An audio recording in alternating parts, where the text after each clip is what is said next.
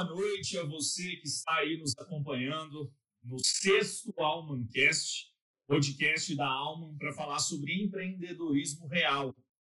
E hoje eu estou com o Alessandro. O Alessandro é um grande parceiro, um grande amigo. Sou cliente dele na parte de sistema da Combo. Muito obrigado, Alessandro.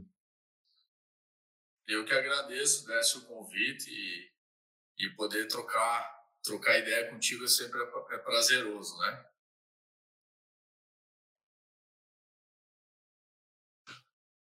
Deixa eu ver se meu áudio. Não, meu áudio está ok, tá tudo certo. O pessoal nos escuta, tá, tá tudo bem, para poder testar, né? Não adianta, senão o povo não, não, não nos escuta. Obrigado, Givaldo, que está nos assistindo no, no YouTube, a Simone, que está no Facebook, as outras pessoas também que estão nos assistindo. Fica gravado tanto no YouTube, no Facebook, e depois o áudio vai para o Spotify, para quem quiser fazer uma caminhada, quem quiser é, ler, trabalhar escutando, a gente falar, conversar de negócios, fica fácil para a gente fazer.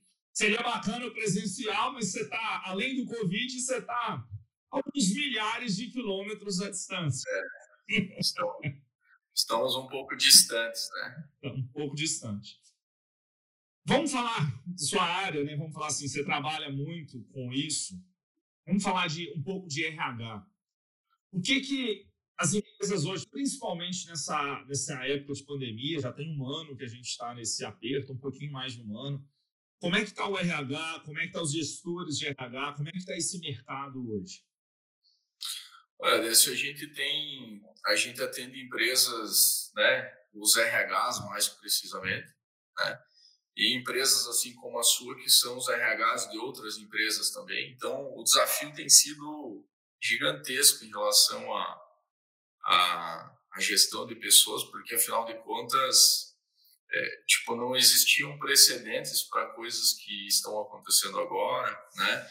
É, embora se falava muito do trabalho remoto, né, de, de que tipo era algo possível para a área de tecnologia, que é, que é a onde nós estamos inseridos, era algo até meio que natural, já, já acontecia e tal, mas teve áreas que foram diretamente impactadas e que tiveram que virar a chave do dia para a noite praticamente, né? Então, é, colocar colaboradores trabalhar remoto é, da, da, noite para o dia, né? Então foi um desafio enorme para o RH, e também para a área de tecnologia né, das empresas. Muitas delas até nem tinham esse preparo, tinha, ainda estavam no modelo de, de, de, servidor dedicado dentro da empresa. Então, como é que eu vou fazer alguém acessar de fora? E, e a parte de segurança. Enfim, veio a LGPD também, veio tudo, tudo, tudo numa. Tudo de uma vez, né? Isso.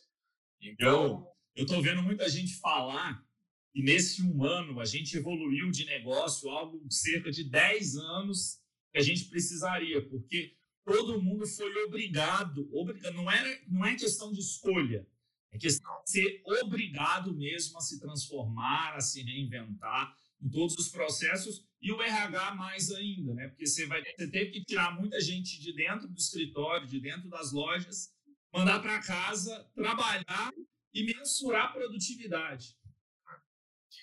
Isso aí foi assim, ó. E aí muitos, né? Tipo assim, a gente sabe, infelizmente, é, que quando é para cortar custos, né? Eu posso dizer assim que ao longo desses 14 anos já que a gente está nessa área, a gente presenciou algumas crises e nas crises a gente já, já percebe esse movimento que é a, na hora de cortar custos eu vou cortar aquilo que de forma direta não me traz dinheiro, não me traz receita, né? Infelizmente, muitas vezes o RH é uma das áreas cortadas, área de treinamentos, né, e tal. Então, é tipo, é difícil você manter uma área de RH quando a empresa não entende que o RH é algo estratégico para ela, né, no sentido de que é por meio das práticas de gestão de pessoas é que você vai, vai poder promover o resultado, né? Afinal de contas, as empresas, elas são, são pessoas, elas dependem de pessoas, né? Então, as empresas que entendem isso, elas, elas conseguem valorizar o que precisa ser feito em relação à gestão de pessoas e elas acabam, é, digamos que não cortando esse investimento, essa área da empresa e aí nessa pandemia, né, tipo muitos já estavam até mais preparados, né, mas eu acho que assim ó, não teve não teve algum um que disse assim ah virei a chave da noite pro dia e tava tudo certo. Não, ninguém. Tipo a área educacional, né, a gente tá vendo tanta coisa aí as escolas tendo que ir para o online, e aí ainda tem aquela coisa do, ah, o que eu fazia lá na empresa, lá na escola, eu vou fazer agora no online, não é bem assim, né?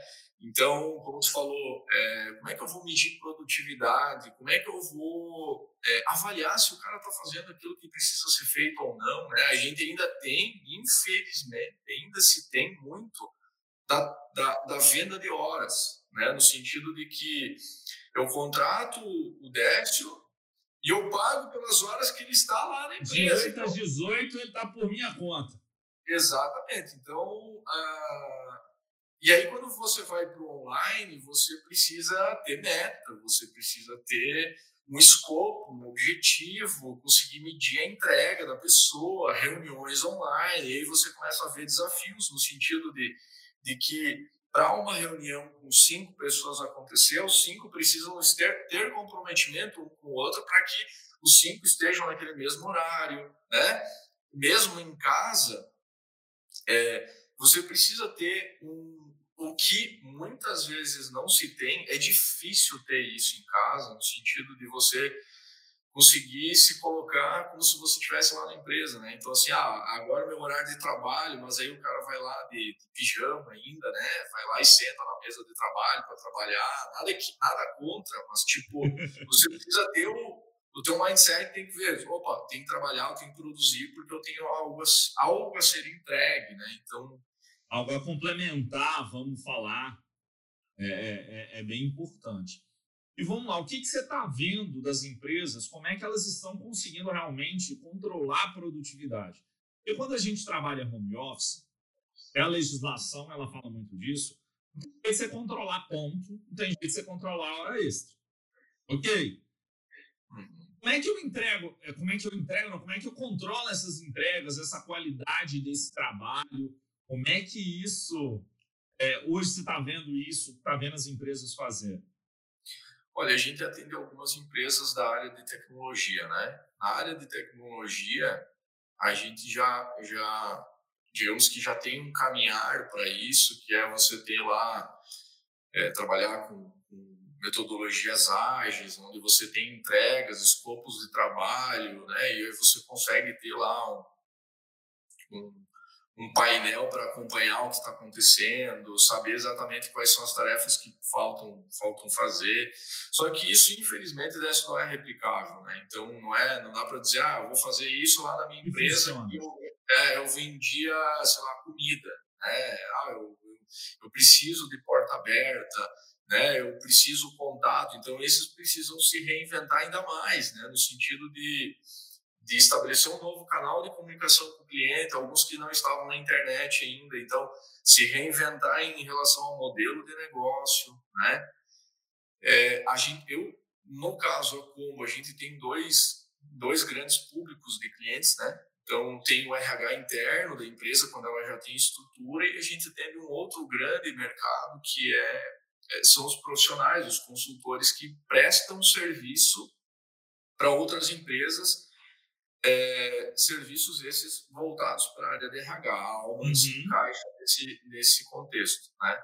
Então, é, essas consultorias, elas acabaram, acabaram também tendo que se reinventar, né? De certa forma, porque assim, é, imagina, eu tive, a gente teve no início da pandemia, principalmente, agora alguns já já conseguiram se restabelecer, se ajustar em alguns sentidos, mas eu tive clientes que tinham, da noite para o dia, eles tinham 80 vagas para trabalhar, né? Tipo, fechar 80 vagas, estavam a todo vapor. a todo vapor selecionando. E de repente, no outro dia, todas as empresas fechando, cancelando posição, cancelando contrato de recrutamento de seleção, e os caras de 80 vagas foram para quatro vagas. Entende? Então, assim, Cara, isso aí quebra qualquer um. Né? Não Engraçado tem... que eu, aqui a gente não passou por isso, pelo contrário. Há, muitas empresas estão ligando querendo procurar as melhores pessoas que foram dispensadas para tentar peneirar no mercado o que, que tem de bom aí que está aspas. Porque agora é, é, o que a gente estava falando um pouco antes, né, da gente começar aqui, que é a pandemia, ela vem, ela é como se fosse uma tempestade, né? Se a gente for olhar por esse ângulo, é, ela vem, dá um chacoalhão, uma tempestade que vem lava, né? Leva muita coisa que, que, que tem que ser levada, né? E aí depois você reconstrói e vai remontando. Então, sempre tem um velho ditado do empreendedorismo que diz que que, que tipo, vender lenço para quem tá chorando, né? Então, assim, cara, tem um, enquanto um tá chorando, o outro tá vendendo lenço, né? Então, assim, é, é, é, nessa perspectiva, né? Então, assim, a partir do momento que você tem uma empresa, vamos lá, uma empresa grande, que tinha um cara fera pra caramba, ela teve que desligar esse cara, eu pego esse cara mais barato, talvez, no mercado, que eu, se eu tivesse o mercado extremamente aquecido, esse cara nunca viria trabalhar comigo. Né? Então, o salário dele seria muito mais alto, por isso. de, de, de contratá-lo, né? Então tem isso também. Uhum. Então são várias arestas, assim. Então, como a gente atende, é, por exemplo, tem empresa de tecnologia, tem empresa que é colégio, né? Que a gente tem clientes que são colégios que estão indo para a área de, de, de, gestão de pessoas, estruturando suas áreas de gestão de pessoas também, tiveram que se se reinventar, né, enquanto avaliação, enquanto acompanhamento, né? Então, é, dentro da área de, de tecnologia, que a, é, eu falo bastante porque tipo é o nosso é o nosso dia a dia, né? Então, na área de tecnologia, por exemplo, já tem uma prática, né, comum acontecer na, na, no desenvolvimento durante o processo de desenvolvimento de um software, uma, uma plataforma, você tem reuniões diárias e semanais, pelo menos. Né? Para quê? Para alinhar o time sobre aquilo que precisa ser feito, quais são os impedimentos e tal. E tem uma prática ágil, né? até o próprio nome já fala que precisa ser rápido, eu preciso ter entregas rápidas e tal. Então, não é ficar monitorando e contabilizando hora que o cara está levando para fazer aquilo. Não. É, cara, quanto falta para você terminar aquilo, né?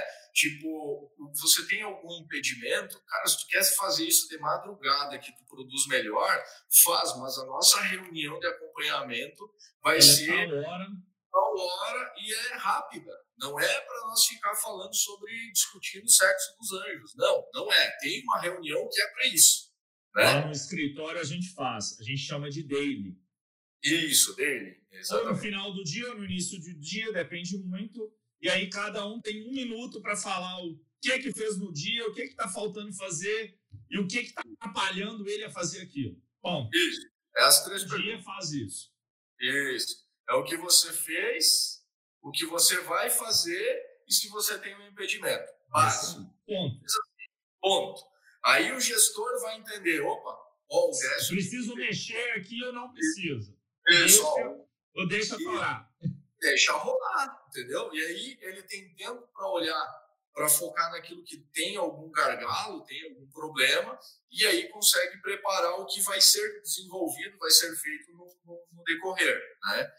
Então ele tem, ele tem como acompanhar o time, né?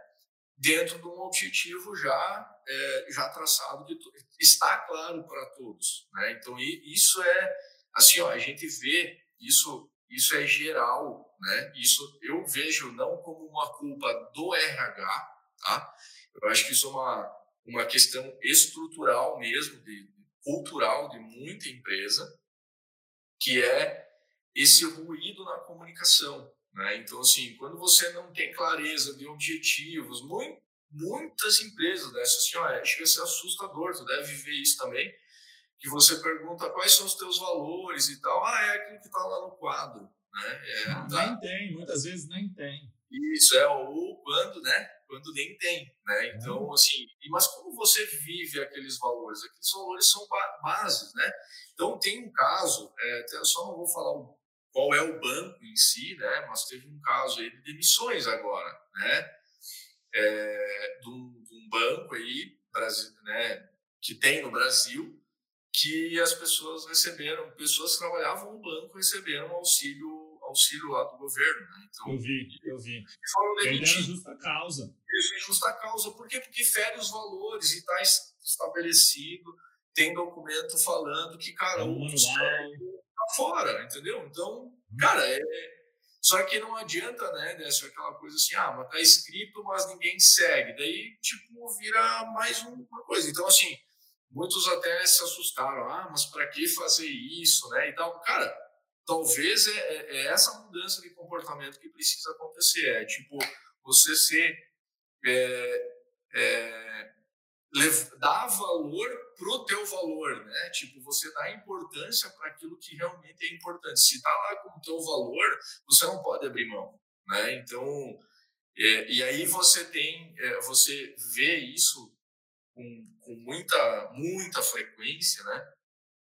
Porque as pessoas elas entram dentro das empresas pelo conhecimento que elas dizem ter, pelo às vezes não tem, muitas vezes depois na prática não se não se aplica, né? Mas elas saem sempre por conta da parte comportamental, que é justamente não seguir um valor, né? Não seguir um princípio lá da empresa, tipo coisas que não podem se não pode se abrir mão. Aí o cara diz assim, ah, mas por que que o Alessandro deu certo lá na empresa A e lá na empresa B ele não, dá, não, não, não bateu, né? Por quê? Porque os princípios não são os mesmos, entendeu? Então, pode ser o cara mais fera, mais estudado, com mestrado, PhD e tal. Se ele não tiver os valores, não compartilhado de valores, ele não vai, não vai, não vai casar, entendeu? Não vai dar certo. Entendeu? Então, então é, é, acho que. E aí, quando você vê que tem muita coisa a ser feita, em relação à, à gestão de pessoas e, e, e, muitas vezes recai sobre gestão de pessoas, só que pelo menos eu tenho esse entendimento, né, Décio? Não sei se todo mundo compartilha da mesma ideia, é que o, quem faz gestão de pessoas não é o RH. Né? Quem faz gestão de pessoas é o gestor lá da ponta mesmo, é o cara que está lá. É o líder do setor, é o gerente, é o proprietário, é ele que é. É ele que é, entendeu? O RH é um intermediário. Isso, ele vai, ele conhece talvez alguma prática, mas quem vai ter que dar o feedback, quem vai ter que fazer o dele lá, a reunião lá, é o gestor, não é, é o RH.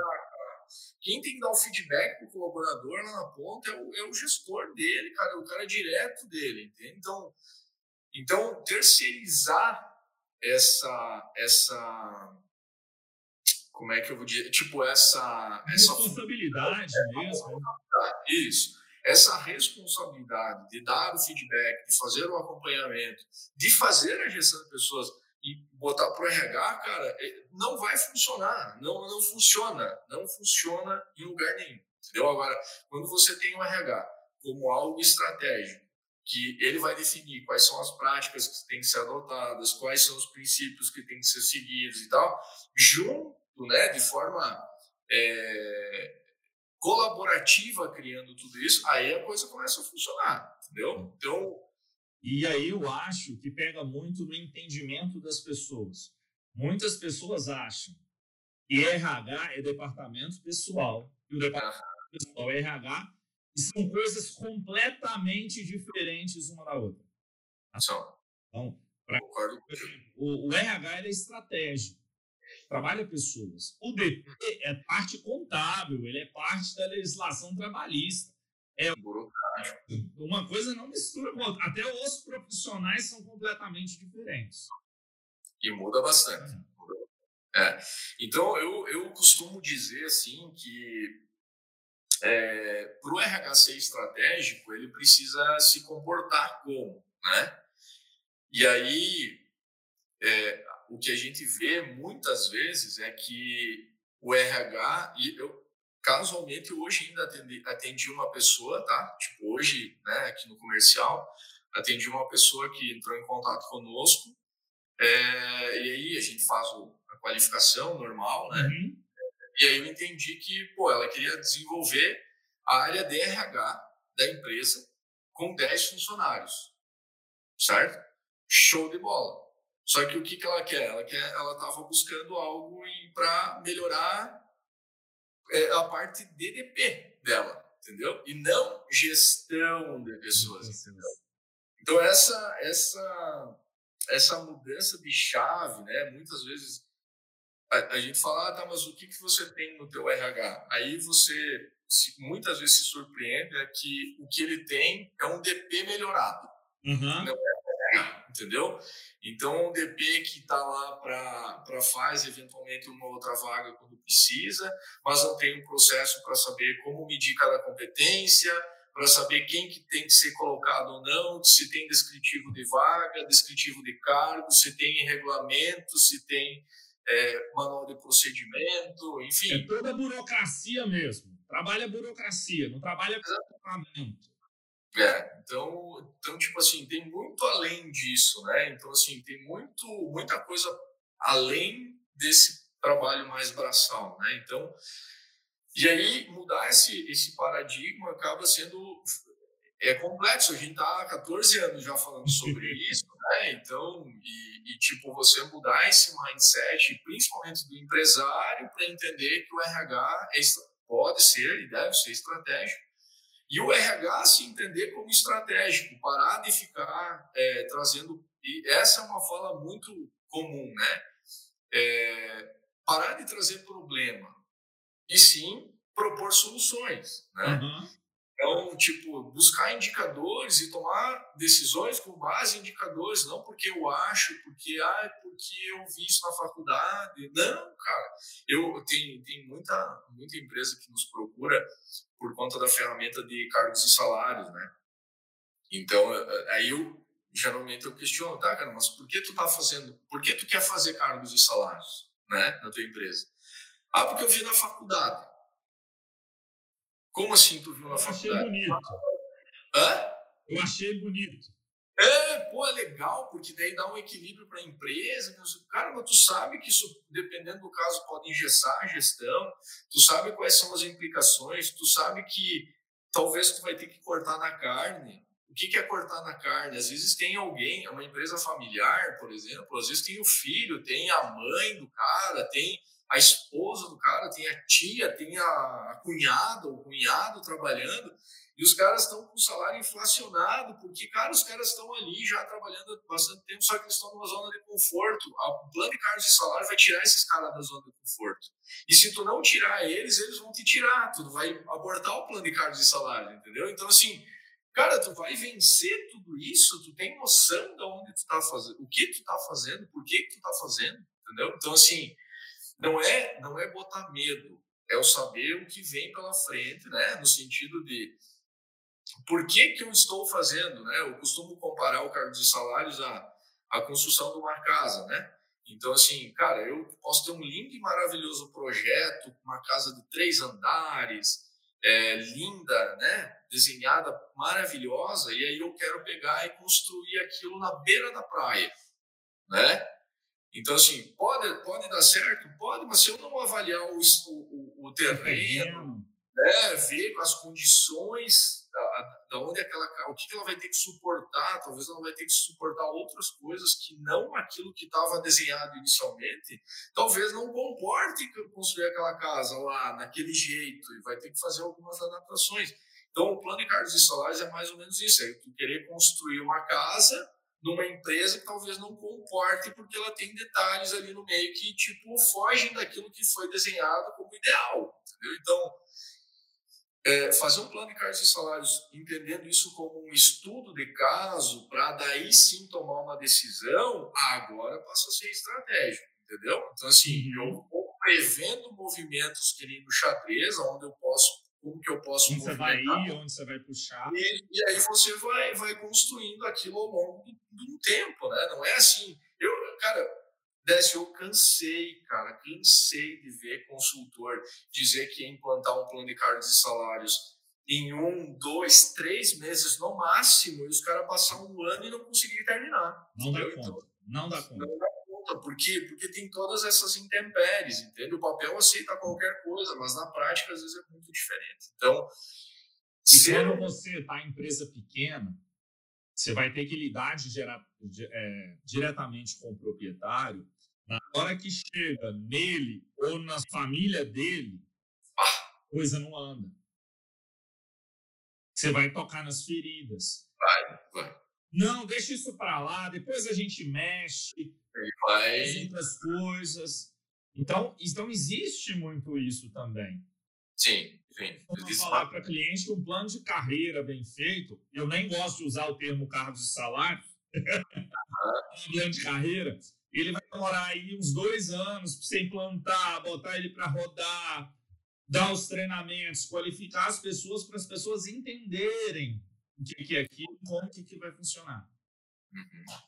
Então, assim, ó, eu, eu nessa, nessa empreitada minha, porque assim, ó, eu tenho uma, uma trajetória diferente, eu talvez, de grande parte dos empreendedores do, do país aí, principalmente de startups, é que eu não, não, não fui eu quem fundei a empresa, eu vim a ser empreendedor meio que por acaso, né? Caiu, né? É, hoje eu consigo entender e, cara, sou muito grato a tudo que aconteceu, né? Da forma com que aconteceu, porque eu não estaria aqui se não tivesse acontecido tudo que aconteceu, né? Então foi uma altas faculdades, talvez um mestrado que aconteceu comigo, né? Então, assim, é, eu não sabia vender um picolé há, alguns anos atrás, aí, poucos anos atrás, e o cara que eu perdi aí hoje, ontem, ele faleceu, foi o cara que foi um mentor para mim, cara, me ensinou praticamente tudo que eu sei de comercial, de estratégia, marketing, foi ele. Então, assim, teve que acontecer um monte de coisa para que né, eu chegasse aqui. Então, assim, o que eu posso te dizer, cara, é que uma das coisas que para mim foi um divisor de águas foi ter feito o Empretec. Eu, eu sempre olhei para ele com um olhar crítico. Tinha várias pessoas que diziam: ai meu Deus, não funciona, não dá certo. Opera, tal. Cara, e aí eu participei de um projeto aqui encabeçado pelo Sebrae, sensacional. Foi assim, para mim foi um grande divisor de águas. Foi ter feito Empretec, foi ter feito Dale Carnegie depois, entende? Então assim, eu fui olhar para o Alessandro empresário e aí eu comecei a entender que, cara, eu tenho, eu já fazia algumas coisas, mas tipo fica muito evidente muita coisa, entendeu? Que tipo Cara, eu como empresário, eu, eu tenho que, às vezes, fazer assim, ó, pro meu contador. Entendeu? Eu tenho que fazer isso para ele, cara. Eu tenho que, não posso dar ouvidos pro meu contador. Muitas vezes, porque ele vai querer diminuir meu custo, ele vai, ele, não, ele não quer que eu cresça, porque senão eu vou pagar imposto, e não, cara, não, eu tenho que trabalhar na abundância, eu tenho que trabalhar para ganhar mais, eu tenho que trabalhar tem que é, lá. Eu tenho que, eu tenho, a minha missão como pequeno empresário é ser um médio empresário. Depois que eu bati essa meta, eu tenho que ser um grande empresário. Sim. Eu não posso pensar pequeno, cara, entendeu? Se falta pequeno. ambição, você vai fazer o quê? Já era, cara, entendeu? Então, assim, ó, e eu passei a fazer isso, entendeu? Tipo, eu passei, cara, peraí, peraí, como assim? E aí, agora no final do ano ainda, eu tive, eu parei eu fiz o meu planejamento tributário da empresa, indo contra o que o contador estava falando, entendeu? Tipo, não, não, mas daí tu vai pagar imposto de renda, os caras, mas fecha a conta no final para te ver, cara, vai economizar muita grana, cara. Entendeu? Eu não posso ter medo de ficar aqui, ai, eu, não, tu não pode sair do simples, não, cara, eu vou buscar outra alternativa, entendeu? Não, ah, mas daí tu, não, daí tu vai pagar tudo de imposto, os caras, se eu, se eu não puder pagar o imposto, então é porque não está valendo, não tá valendo. Não vale a pena não ter negócio. Entendeu? Então, assim, aí, tipo, o nego tem problema, né? Ah, não vou, não vou aceitar Pix porque eu vou ter que. Vou ter que. Vou ter que declarar, tirar nota.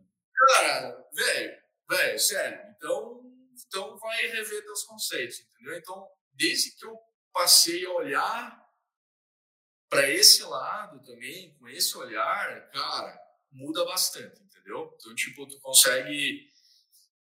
Acho que eu tenho muito a aprender ainda, né? Acho que é, ninguém tá pronto o suficiente, acho que sempre tem algo a aprender. Mas, cara, E, e aí, quando tu fala de empresa familiar e tal, é, é muito isso, é tipo, sair do, do modelo em que tu tem os teus, os teus próximos, né? E aí tu fica com medo de cobrar, né? Tipo, existe uma máxima, eu cresci com isso, Décio, entende? Então, tipo assim, ah, não vai empreender porque, tipo, meus antepassados, enfim, quebraram negócios, meu pai, então, tipo, tem, uma, tem um estigma, né? Diz, ah, não vou fazer porque senão não, não vai dar certo, entendeu? Então, cara, e todo mundo passa por dificuldades e tal, e tem que gerar aprendizado. Se não gerou aprendizado, não valeu a pena, entendeu? Então, assim, não pode ter medo, né? Não pode ter medo, deixar de fazer por medo. Só que quando tu tá num ambiente familiar, e eu ouvi muito isso aí, tipo, é, de ah, não bota familiar na, no negócio porque vai dar M, né? Vai dar zica aí, né? Mas por que que dá? Entende? Tipo, eu só ouvia isso. Ah, mas por que que dá? Porque as coisas não estão claras. É isso aí. Entendeu? Não está claro. Entendeu? Eu, eu tipo, eu, eu, eu até fazendo uma analogia com a própria política mesmo, cara, é isso. É, tipo, vira um nepotismo. Tu bota os teus ali dentro enquanto eles estão fazendo as coisas para ti, tá bom, mas se está dando resultado ou não, tu não está te importando, é o teu que tu quer salvar. Né? E não, no negócio não pode ser, pode ser o meu irmão, pode ser o meu pai, pode ser a minha tia, minha cunhada trabalhando, desde que ela tenha competência para, né? Que ela tenha lá um indicador que vai dizer se ela está produzindo, que ela está entregando aquilo que precisa ser entregue. Show de bola, melhor contratar ela do que alguém de fora. Eu vou privilegiar alguém da família, mas também é, a família não pode ser o único elo, né? Tipo, para que eu baixe a minha régua só para manter aquela pessoa. Não, não pode ser isso, entende? Então, só que só consegue fazer isso né, quando tu tem clareza de objetivo, clareza de propósito, clareza do que precisa ser feito, né? Que tu tem lá os teus indicadores, como é que tu vai medir se aquilo está sendo... foco, né? O direcionador sendo conquistado, se precisa fazer alguma coisa a mais ou a menos, enfim. E, eventualmente, pode ser que tenha que se mudar o rumo, entendeu? Às vezes eu vou ter que dizer, cara, ó, mudou, e, cara, nós agora vamos ter que ir para o norte em vez de ir para o sul. E, paciência, tu quer ir para o norte ou não? Né? Vamos junto ou não vamos? Junto ou não vamos, né? Então, assim, é, e aí, quando, quando, quando eu passei a ter esse olhar, cara, tipo assim, ó, dentro do Empretec tem, tem, tem, tem, tem, enfim, não dá para dar spoiler, porque quem não fez, né? Tu já fez, né? Já, então, já tipo, fala algumas coisas até para não perder a graça, mas, assim, dentro do que pode ser falado, cara, tipo, talvez tenha, tenha a, a parte, como é muito prático, tu tem que dar a cara mesmo e ação durante uma semana inteira, aquilo faz com que você obrigatoriamente saia da tua zona de conforto, né? E ao fazer isso, cara, aí tu descobre que tu pode mais, entendeu? E aí aquilo que tu tinha medo muitas vezes, né, de tipo abordar alguém na rua que tu não conhece, era o meu caso, como é que eu vou vender, né, alguma coisa para alguém que eu nem conheço ainda, nunca falei, eu sou um cara extremamente introspectivo, eu não gosto de, nossa. Então, como é que eu vou fazer isso? E aí tu, tu te desafia a fazer aquilo. É tipo, para quem é introspectivo, fazer algo nesse sentido é quase como, como pular de um bang jump. Entendeu? Então, tipo assim, cara, eu vou me desafiar, eu tenho medo de altura e eu vou me atirar. Entendeu? Eu vou, entendeu? Então, assim, é, é, foi para mim foi um grande divisor de águas isso. Né? Talvez para alguns tenha, tenha né, reverberado de uma outra forma, mas para mim foi extremamente importante. E aí eu consegui compreender uma série de coisas que eu estava tendo como, como, como é, pro, não é problemas, né? Eu estava tendo como dificuldades, algumas coisas para Falta. Faltava é, algo. Faltava algumas coisas para mim, porque afinal de contas as coisas foram acontecendo e eu, pá, toca o negócio agora, entendeu? E eu nunca tinha tocado, né? Então minha, minha, trajetória sempre era de ficar do outro lado do balcão, entendeu? Então assim, é, e isso qualquer empresa que for familiar, que tenha começado com uma pessoa, daí depois vem irmão, tio ou pai, né? E vai vai vai desenvolvendo o negócio, acaba, acaba passando por isso. E aí, uma, uma hora dessas, encaixa o negócio e aí começa a prosperar, aí começa a crescer, e aí vem a falta daquela ordem, daquela organização, né? E aí começa a crescer desorganizado, daí não sabe o que, que é dele, o que, que é da empresa, né? Aquela bagunça de. Mistura tudo. Né?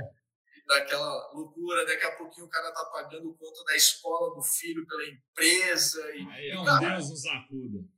Cara, não, não dá, não dá, entendeu? Em algum momento você vai ter que entender que, tipo, você tem que ter dois bolsos, né? Eu, eu sempre brinco com os meus clientes que, tipo, é Cara, tu tem que ter o teu bolso e tem que ter o bolso da empresa. Tu não pode ter roubar, entendeu? Então, tu, quando tu tira da empresa que não é o teu prolabore, tu tá roubando. Então, vai lá e negocia contigo mesmo melhor um prolabore para ti, para que tu tenha dinheiro para pagar as tuas coisas, né? Então, assim, esse equilíbrio precisa acontecer também, né? E tem gente que mata a empresa porque não diminui contas de dentro de casa. A empresa tem que pagar para ele o quanto ele precisa. Na verdade, não. Não, não. Ele tem que ter consciência o seguinte: olha, no mercado, um gerente de loja, se eu for o caso, ou o vendedor, quanto ganha? Eu não posso ganhar acima, porque senão eu vou quebrar o um negócio. Uma coisa é pro labore, outra coisa é a lucratividade do negócio, que aí é outra conversa. É outra coisa.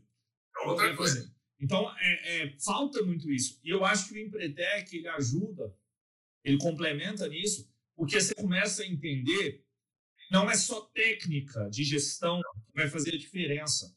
É o comportamento seu como gestor, como empreendedor, como líder, que vai fazer as pessoas mudarem e convencer as pessoas a jogar no mesmo time. Porque se você tem alguém puxando para baixo dentro do seu negócio, cara, não vai dar certo.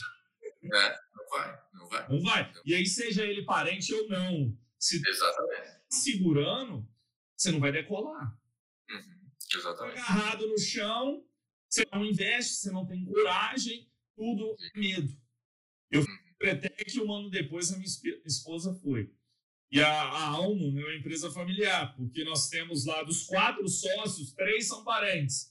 Eu, minha esposa e uma prima nossa, que é a Ketsa. Então, é uma empresa familiar. Só que a gente fala de número, indicador e de produtividade o tempo todo. Que legal, que legal. Eu tenho um grupo no WhatsApp com a minha esposa, da casa, da família, e eu tenho outro da empresa. É, é isso aí, cara. É isso aí. É combinado. Olha, passou tal hora, a gente não conversa de negócio mais. Cara, é família. Toca a filha. Só se acontecer algo muito é. muito diferente. Porque você precisa saber separar isso para as pessoas entenderem. E é muito disso, comportamental. É, é o que as pessoas precisam aprender. Hoje, até para contratar lá para a Alma, eu não me preocupo muito com o conhecimento técnico da pessoa. É lógico que a formação básica, tudo é importante. Sim, com certeza. Eu analiso isso no currículo, mas eu foco na competência e no que ela está disposta a agregar e a aprender. Fazer muito mais diferença. Sim, com certeza. Eu tenho, tenho enfim, eu, eu gosto muito, procuro me manter lendo sempre, né? Estou sempre lendo. É difícil. Tipo assim, se tu me perguntar qual foi o último livro que eu li, é difícil para mim te dizer qual foi o que eu li até o final, né? Porque eu, eu vou lendo coisas, tipo, aleatórias. Aleatórias, é. Então, mas uma coisa que me chamou muito a atenção e foi um estudo que eu vi lá, que é que a gente precisa se manter curioso. E o fato de se manter curioso é que faz com que a gente se desenvolva de certa forma, né? Então não não necessariamente aquela curiosidade que tipo não vai levar a nada, mas tipo assim, entender, cara, será que eu consigo fazer aquela coisa e tu te desafiar como pessoa também, Bom, será que eu consigo fazer? Como é que funciona aquilo, né? E, tipo, querer pelo menos entender, não que tu vai fazer daquilo a tua vida, mas, tipo, compreender aquilo, né? Então, assim, talvez essa curiosidade, o Décio, que tenha é, talvez me moldado bastante nesses últimos tempos, e até agora na pandemia principalmente, que, tipo, é, eu precisei também entender algumas coisas que estavam acontecendo comigo, com o empresário, para que eu conseguisse, tipo, opa, tem, tem alguma coisa acontecendo aqui, eu não não não estou conseguindo entender o que é, por que isso aqui não está indo para frente, por que isso aqui não está dando certo. E eu tinha o conhecimento específico daquilo de fazer, mas é, não estava não tava andando algumas coisas, né? Tipo, às vezes tu tem um projeto lá que não, não, não vai para frente, sabe? Daí tu vai, mas por que que não, não tá indo, né? Então, assim, quando eu comecei a olhar para dentro, né? E aí, tipo, olhar o comportamental e tal, por isso que talvez o Empretec tenha sido tão um divisor tão grande para mim. Mas é, e aí, após, logo após, eu comecei a ver, cara, nossa, mas isso aqui não é tão difícil, né? Aí tu, opa, beleza, agora entendi. Aí tu começa a melhorar, aí tu começa a ficar mais curioso ainda, porque tu quer entender um pouco mais de algumas outras coisas. E aí tu vai andando, vai indo, vai indo. E aí quando tu e vai buscando, né? Isso mesmo. E tu vai gostando. Então, é, não, não dá para pensar assim hoje, né? Alguns anos atrás, tu ter segundo grau bastava, né? Aí agora há pouco tempo aí tu ter graduação é o mínimo né, se tu não tiver Deus o livre, né, com graduação a 50 reais por mês, se tu não for graduado. Pô, pelo amor de Deus, né? Qualquer é, um. Pelo amor de Deus, né? Então, assim, e, e, cada vez mais, tipo, esse tipo de conhecimento ele está sendo minimizado, que é o que tu estava falando agora, né? Para que a vivência, né? Tipo, como é que eu tenho vivência naquilo, né? Que eu estou aprendendo, né? Como é que eu e aí, muitas vezes, é se mantendo curioso, é fazendo mesmo, é testando, né? Muito candidato entra em contato conosco, eu dei muito suporte já para candidato, e as pessoas me perguntavam, dava palestra em faculdade e tal, para falar sobre empregabilidade, como se preparar para o mercado, né?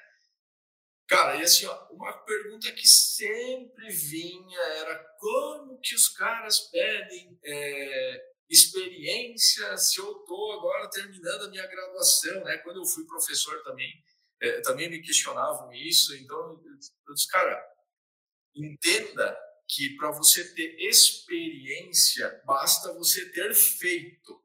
Você não necessariamente precisa receber para ter feito. Né? Entendeu? Então, assim, ó, é, e aí, tá, ah, mas como assim? Eu disse, cara, tipo, o camarada estava fazendo curso de, de programação, por exemplo, né? Eu disse, cara, tu já levantou um site, Tu já fez um site, ah, mas ninguém quer me pagar. Então faz de graça para alguém que está precisando, cara. E aí usa isso no teu portfólio, tu foi tu que fez, aí tu mostra o que tu fez, como tu fez, por que, que tu fez aquilo, entendeu? Ou bota tu um site teu no ar, então, que seja, né? Ou, e aí tem outras coisas, ah, o cara é do direito, então o cara vai trabalhar no escritório lá, fazer estágio de graça para te pegar experiência. Então, se esse é o problema, entendeu? Se o problema é não ter experiência, você faça... precisa começar de algum jeito. Exatamente, não precisa ser a vida inteira trabalhar de graça, né? Eu digo, ah, mas eu vou trabalhar de graça. Cara, sim, se tu precisa de experiência, ganhe experiência enquanto tu está estudando, então, né? Entende? Então, assim, tipo, te desafie fazer alguma coisa além do que o professor pede, sabe? Então, assim, ah, o professor pediu X e aí tu vai lá só entrega mal e porcamente o X. Não, cara, entrega Y para ele, entendeu? Então, é, e, e, isso não é só é, aqui entre nós, cara, isso é para a vida, entendeu? Isso é para empresariar, isso é para no mundo dos negócios, tu quer ser funcionário, é isso que as empresas querem também. Eu não estou dizendo, ah, é porque eu saio eu, eu, saio às seis horas, o Décio também sai às seis horas, mas ele é o queridinho. Não, talvez ele está entregando muito mais do que é esperado dele, né? Então, eu, eu, tenho que conseguir ter esse olhar também, de, de, tipo assim, isso é o que é esperado, mas eu posso entregar um pouco a mais. Ah, mas ninguém está vendo. Cara, não interessa, tu tá vendo. Tu tá vendo. Tu, tá, tu, tu consegue perceber, tá fazendo bem para ti. Então, cara, não tenha medo que alguém vai ver isso, entendeu? E se ninguém vê, tu tá vendo. Faz você tá aprendendo. Você tá aprendendo. Isso, exatamente. Então, assim, ó, eu, eu, quando eu falo da minha história, como, como a minha trajetória, a minha carreira, eu, eu tenho vários exemplos assim para dar, entendeu? Então, assim, eu venho de uma cidade muito pequena, né? E aí, quando eu vi, eu estava em outra cidade por uma indicação de um cara que eu nem imaginava que me indicou, entendeu? Mas por que ele me indicou?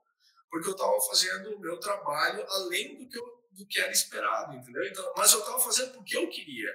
Então, eu não estava uhum. dizendo, ah, vou fazer porque aí alguém vai ver e daí vão me dar uma chance. Não, não estava nem visualizando isso, entendeu? Então, assim, é, eu vim para cá trabalhar como programador e quatro anos depois eu estava gerindo a empresa, que eu vim ser funcionário. E eu pedi para sair duas vezes, cara. Entendeu? Então, assim, como que as coisas não acontecem? É claro que elas acontecem, só que tu não pode só fazer aquilo que tu está sendo pago para fazer. Se mantenha curioso, né? Que, tipo, é, isso As coisas não, vão acontecer. Talvez não na velocidade que você queira, mas isso. vão acontecer. Vão acontecer. É, vão eu costumo brincar, quando eu dava aula, eu também já parei, tem uns dois anos na faculdade, eu sempre conversava sério com o pessoal, falando: olha, vocês estão formando, vocês não vão ganhar um salário multimilionário no primeiro emprego, vocês não têm experiência. Muitas das pessoas que estão aqui nem vão trabalhar na área que vocês estão formando. Tá?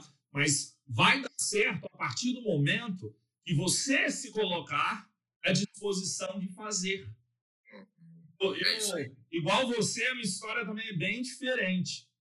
É, por exemplo, eu sou formado em gestão do agronegócio, uma área completamente diferente do que hoje. Mexer com rosa, outra coisa. Não mexo com isso mais. E hoje o que é que eu gosto de mexer? Eu gosto de brincar fazendo site, eu gosto de tecnologia, eu gosto de futucar tudo.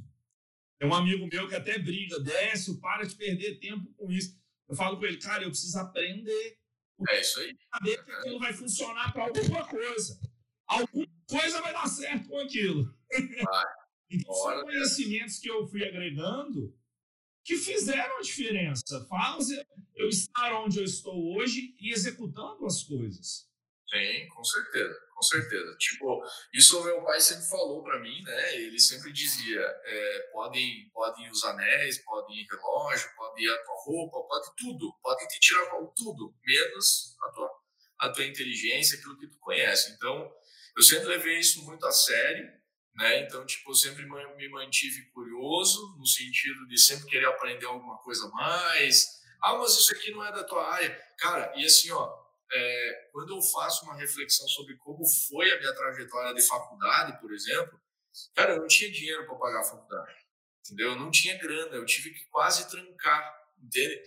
Só que, num primeiro momento, tu vai pensar assim, cara, coitadinho, não consegue pagar a faculdade, meu Deus, não sei o quê. Cara, e assim, ó, eu não queria pedir para os meus pais, até porque também não tinha, entendeu? Não tinha então, como, né? Não tinha como. Então, assim, hoje eu olho com muita gratidão para isso, cara. Sabe por quê? Cara, eu fazia informática, era só cueca, só piada. Tá? Então, os papos eram só nerd, nerd, nerd, só nerdice, só nerdice, entendeu? Aí, é, como eu atrasei a turma, né, eu me atrasei da turma, eu tive que recuperar com outras turmas depois. Então, cara, eu tive é, a possibilidade de fazer matérias com o pessoal de matemática, de direito, porque esse é o sentido de universidade. É a união diante da diversidade.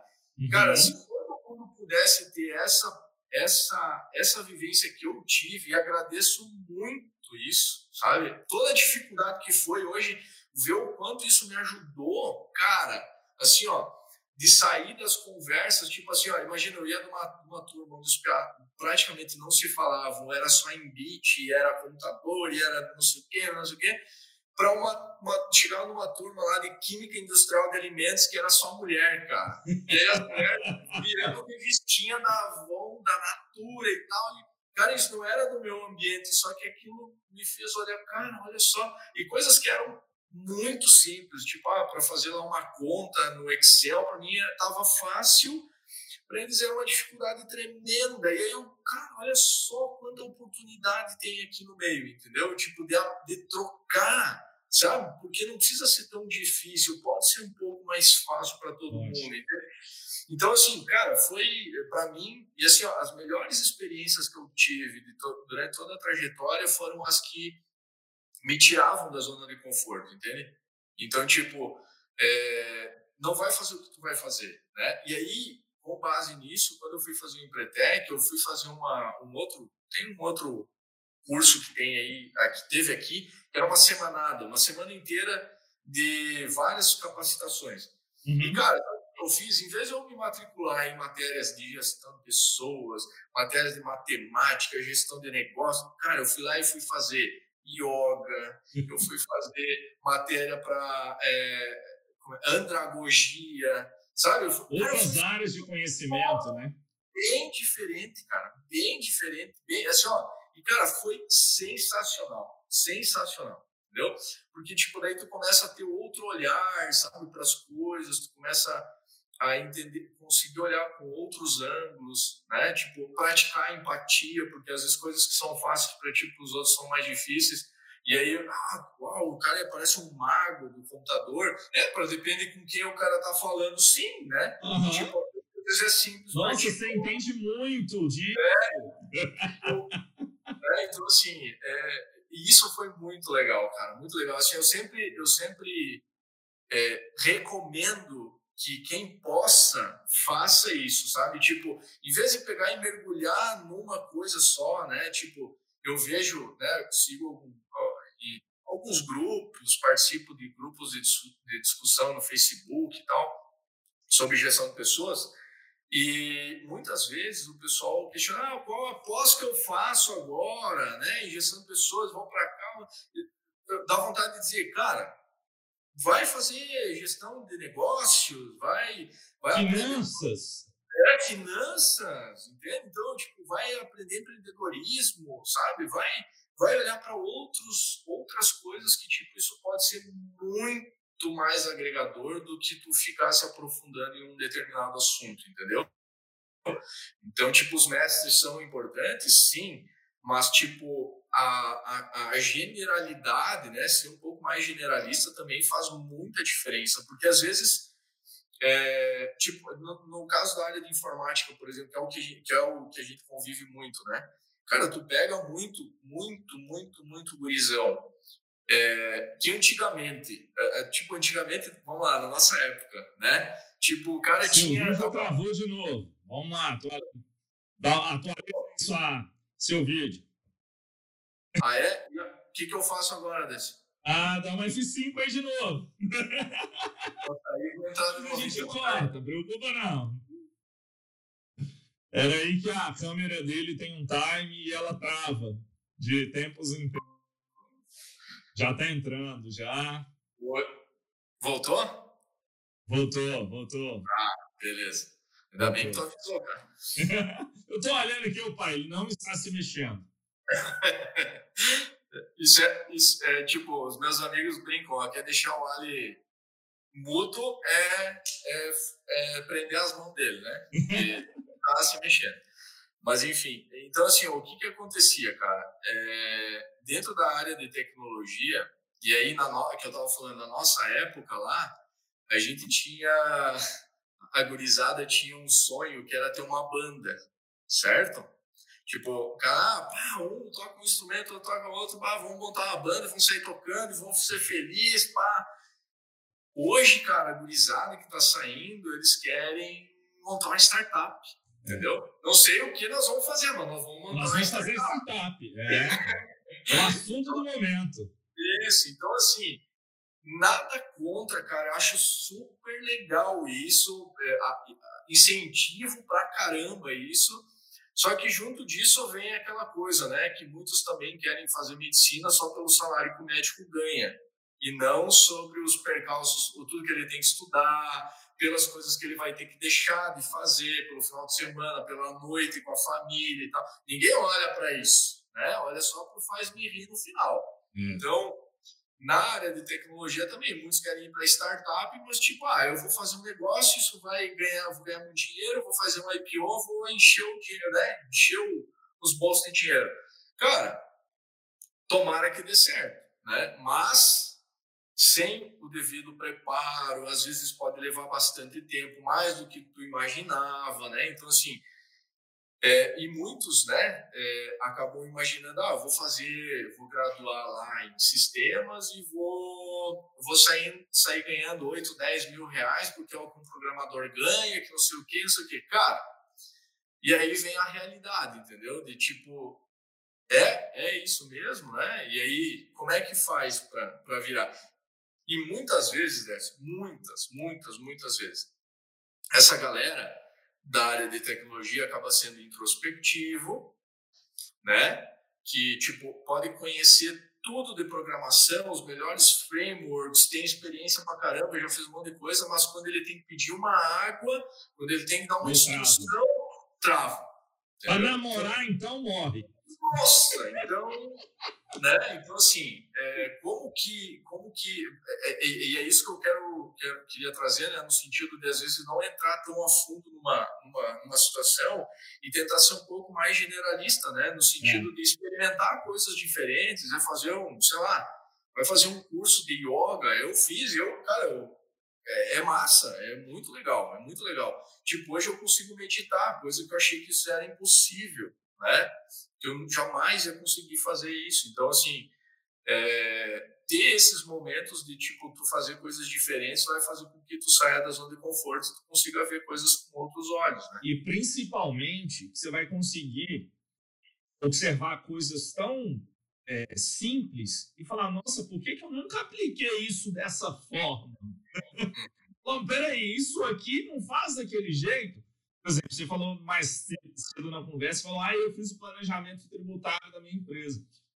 Uma coisa que eu vejo muito nisso quando a gente faz o planejamento tributário de alguns clientes, fala, senta com o contador dele, olha, eu posso fazer isso desse jeito? Ele olha, para, pensa, pode, não tem nada na lei que fala que não pode. Eu falei, então tá bom, era isso que eu queria saber. Porque você começa a ver alternativas que não estão no livro, que não, não no, no, no, manual de prática, vamos falar assim, é fora da caixinha. Ou um RH, né? Fora disruptivo, vamos falar palavras bem é. coach. bem coach. É, porque tem que buscar soluções bem alternativas, porque senão tudo você vai ser repetido, repetido, repetido. Porque tudo as pessoas já tentaram. Sim, muita coisa. Diferente. Não adianta. E, tipo, a gente tem muita prova disso, né, Décio? Se tu for observar, uh, por exemplo, o velcro, o velcro veio de uma experiência, tipo, o cara não estava procurando o velcro, ele não estava estudando o velcro, ele veio de uma percepção que ele teve quando ele foi, né, o, o cara não nem sei o que ele estava pesquisando, mas olha só, ele estava se mantendo curioso, pesquisando alguma coisa, e ele foi fazer algo que, tipo, tirasse da ele do foco para ele poder olhar outras coisas. Então, isso que se fala hoje em dia de praticar uma atividade física, um simples caminhar, sabe? Vai caminhar, cara, vai caminhar, entendeu? Vai caminhar para e faz uma hora um caminho, outra hora outro caminho, sabe? Tipo, vai contigo mesmo, sabe? Às vezes fazem com que tu passe por situações que antes tu não passaria, porque tu estava lá focado, focado, focado, focado, focado, né? Na, na parte da programação, cara, a gente vê isso direto. Às vezes tu tá ali focado num problema, tu não consegue, não vai, não vai, não vai, não vai, não vai. Daí tu se levanta, vai tomar um café, conversa com alguém, ah, agora vem a sacada, entendeu?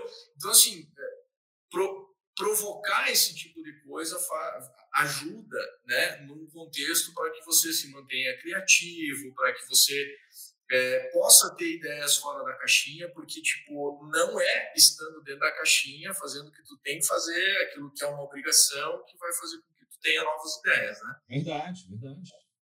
Então, tipo, tem que dar uma, uma saída, né? Olhar para coisas diferentes, ler coisas distintas, né? Tipo, procurar... Exemplo, uma coisa boba. É, a gente até estava preparando para a live e você falou, nossa, você entende como é que funciona, né? A transmissão e tudo. Eu, de tanto gostar de assistir transmissão de jogos eletrônicos e tudo, eu fui descobrir como é que o pessoal fazia as lives. Aí eu falei, ah, eles usam esse programinha, eles usam esse microfone, eles usam. Então eu consegui montar lá no escritório. Hoje eu tenho, a gente tem um estúdio que a gente pouco está usando por causa da pandemia. A gente tem um estudo pronto para fazer live com transmissão, e podcast, por exemplo, entrou na moda. Falei, vou fazer também, por que não? Por que conhecimento de algo que, tipo assim, oh, o pessoal jogando videogame na internet, transmitindo, ganhando dinheiro com isso. Por que assim, aplicar isso a outra coisa? É, verdade, verdade. Isso aí. Não, é bem isso aí, cara. É bem isso aí. Às vezes, às vezes as coisas estão tão perto de, de você que você não, você fica cego, né?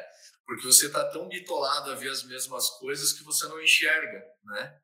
Então, e aí quando tu dá essa essa é, tipo tu consegue olhar com outro ângulo, às vezes até a pessoa, tipo, é, é comum as pessoas perguntar, ah, qual que é o meu propósito, né? E a pessoa ela sozinha não consegue ela não consegue perceber qual é o propósito dela, né? Porque ela tá ali tá tão aquilo é tão natural, tem tem tem um, uma metodologia para identificar competências que eu conheci que eles dizem a, a frase deles é assim é, o dobro da performance pela, pela metade do esforço. O que significa isso né? Tipo é fazer aquilo que é fácil para ti porque não gera esforço porque é natural para ti é, é tão natural que tu mesmo não consegue perceber entendeu então é muito louco isso hum. porque tipo às vezes vem um cara e te diz assim Décio, cara, como que. Cara, eu tô um mago da, das transmissão. Porque para ele é muito difícil, ele tem que sair muito da zona de conforto dele, ele não quer sair. Então, para ti, é, foi tranquilo, porque tu, né, tu, tu foi lá, viu como é que era, foi testando, ah, oh, agora tu sabe, né? Então, para ti tá tranquilo, mas para outra pessoa é. Tipo, eu estava eu tava lendo ontem sobre isso.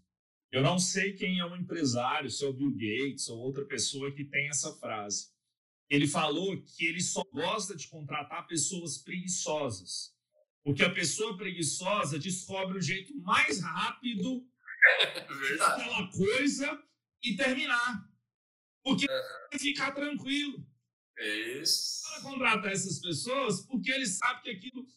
Alguém vai descobrir um jeito mais rápido de fazer e vai ficar mais efetivo. E, e a gente sabe que, Décio, é, agora fazendo um gancho sobre essa fala, porque assim, ó, a gente tem é, naturalmente inconscientemente, a gente tem coisas é, que, que vem nos. está no nosso DNA, né? Que são crenças limitantes que dizem que, tipo, para que eu tenha sucesso, a gente foi criado assim para que eu tenha sucesso, eu tenho que trabalhar muito, muito, mas muito, muito, muito, senão eu não vou ter sucesso, entendeu? Então, é, quem não faz assim é preguiçoso, né?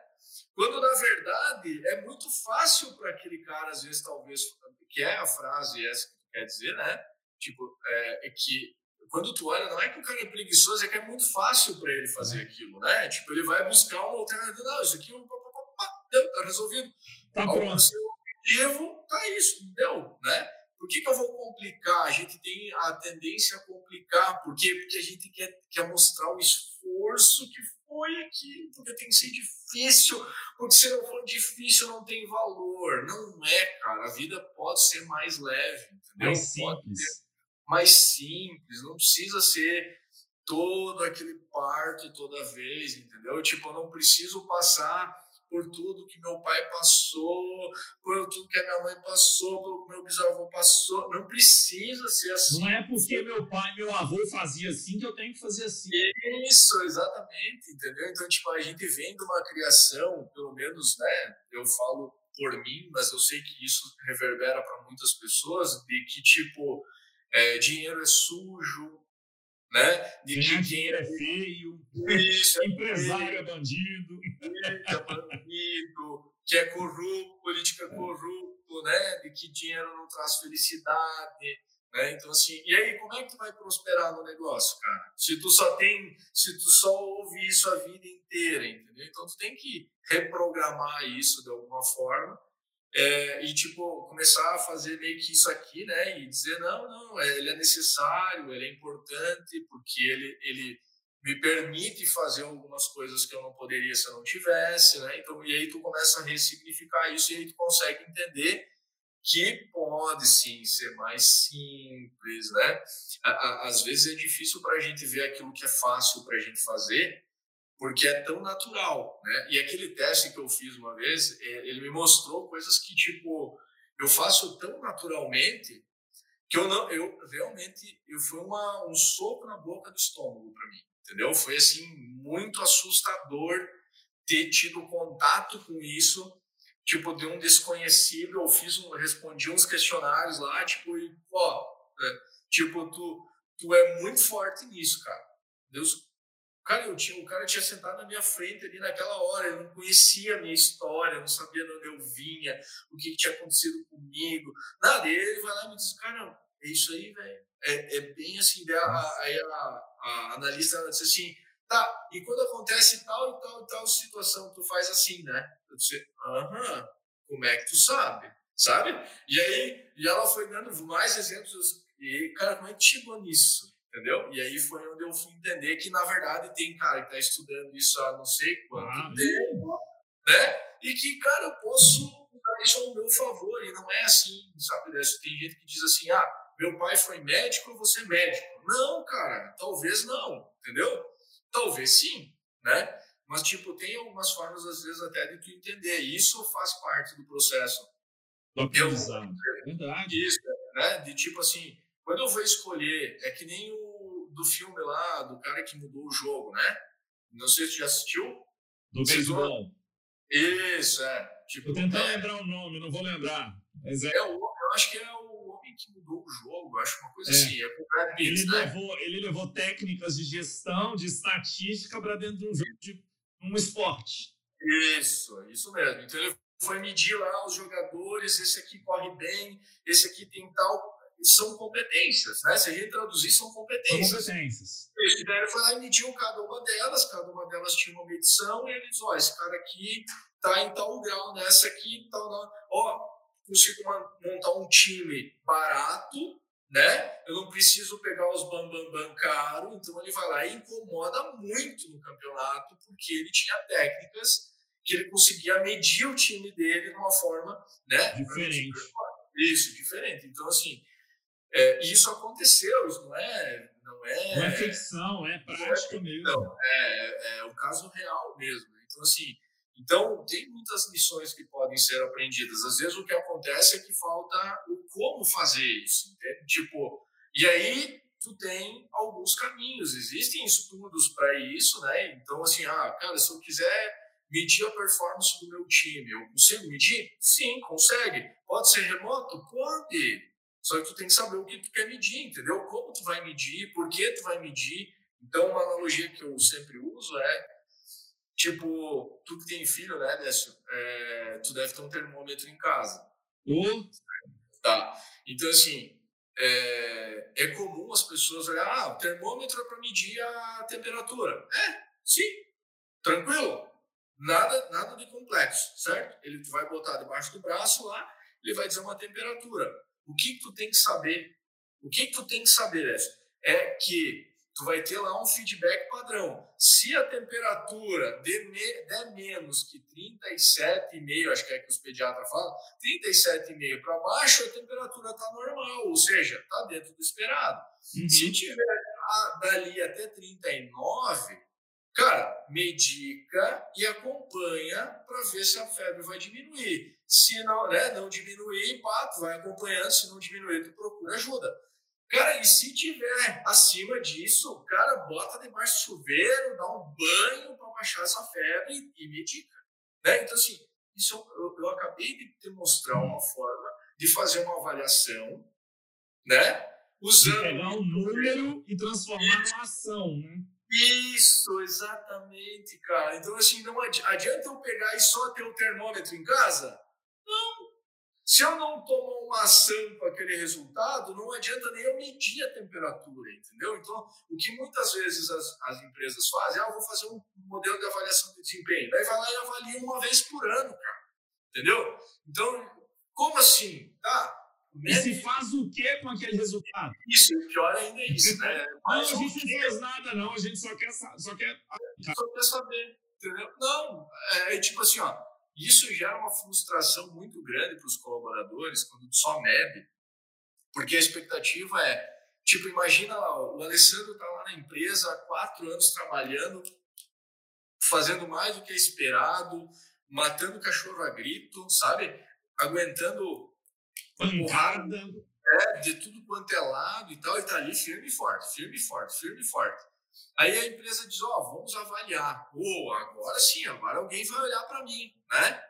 E aí vai lá e mede e não faz nada, entendeu? Não que o Alessandro tenha que ser promovido, não que o cara vai ter que receber um aumento, não, tô, não é esse o ponto. A questão é, como que eu vou avaliar alguém e não vou fazer nada com aquele resultado? Eu vou desmotivar o Alessandro.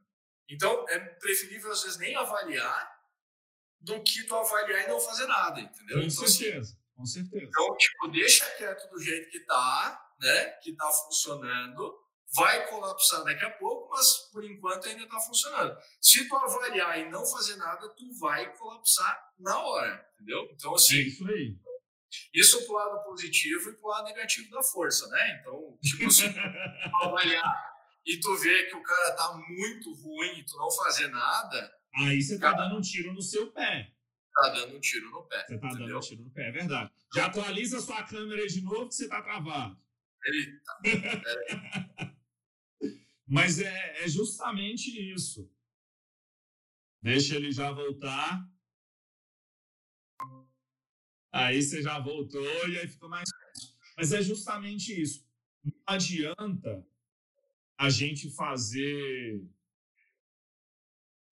indicadores, por exemplo, algo que eu vejo muito RH fazendo, muita empresa fazendo, gestão à vista. Nossa, lindo, lindo, bonito, bonito.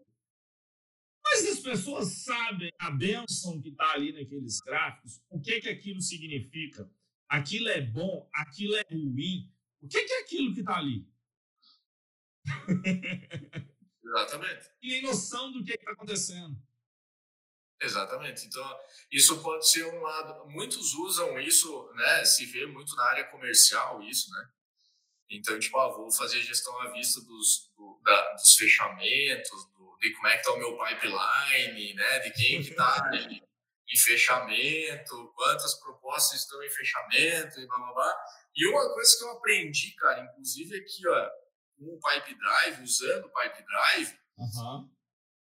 é que, tipo, cara, tu não, tu não consegue gerir o teu pipe pipeline, né? o teu forecast, ali, o teu, teu funil, né? falando no português, o teu funil de vendas. Tu não consegue gerir. O que tu pode gerir são tuas ações. Só isso. Entendeu? Então, tipo, ah, porque o cliente me deu um sinal de que até o final do mês ele vai fechar. Cara, negócio fechado é contrato assinado. Até lá não é fechado, não é, não, não é uma tem projeção. É uma projeção. Então, cara, tu ficar não, mas vai fechar, não, mas vai fechar. Não, não, não, é um negócio fechado, entendeu? Então, dinheiro na conta. Dinheiro na conta. Então, assim, cara, eu tive muitas provas disso, né? Então, assim, de, de negócios que às vezes demoravam, demoraram dois anos para fechar, né? E não é porque, ah, porque eu não. Não, cara, eu fazia acompanhamento, mas não contava. Não, esse aqui não. Né? E aí, às vezes, aquele que eu estava contando, não, esse aqui me diz, não, esse aqui até o final do mês vai fechar, e ele não fechava. E aí, um outro que estava lá atrás, escondido, ligava e fechava na hora, sabe? Então, assim, o que tu pode fazer é a gestão das tuas ações. É sim, pegar um telefone, ligar para o cliente, fazer um follow, né? mandar algum material para o cara, né? Às vezes, e funcionou muito para mim. É, às vezes, mandar um material fora, não é fazer um follow, e aí como é que tá a proposta? Uhum. Isso não é fazer follow, né? Às vezes é perguntar como é que o cara tá, é, identificar o que, que aquele cara gosta, né? Ou, ou o generalista, né? Tipo, o que, que esse cara gosta? Ah, ele gosta de futebol? Ou o Décio falou que gosta de games, né? Então, cara, eu vou pegar uma notícia de game e eu vou mandar para ele. Ó, oh, viu isso aqui? Cara, que legal! Eu preciso me conectar com ele, entendeu? Eu preciso, Personalização. Isso. É, então, assim, como é que é o nome da palavra? É dar um... Ah, tem um termo no, na venda que a gente fala. Eu preciso criar uma conexão com a pessoa, mas tem um termo. Isso, eu preciso, precisa precisava fazer um link ali com o cara, é. para que daí a coisa possa às vezes até fluir, né? Então assim tinha, eu tive um vendedor uma época rapor. que eu preciso rapor, dar um é isso aí. Ah, lembrei. Então, isso aí. Então eu teve uma vez que eu fui uma, numa apresentação presencial com um vendedor nosso e aí eu cheguei, tipo eu fui como técnico, né, para demonstrar o sistema E ele tinha conversado com a pessoa. Cara, e a gente chegou lá e a pessoa que nos recebeu, que era o cliente, depois veio esse cliente, ele disse assim, cara, e aí como é que tá teu pai? Perguntando pro nosso vendedor, como assim? Aí eu, cara, tu conhece ele? Não, não, não conheço. Só que olha só, cara, ele tinha chegado ao telefone, ele tinha criado um nível de conexão com a pessoa. Tão grande.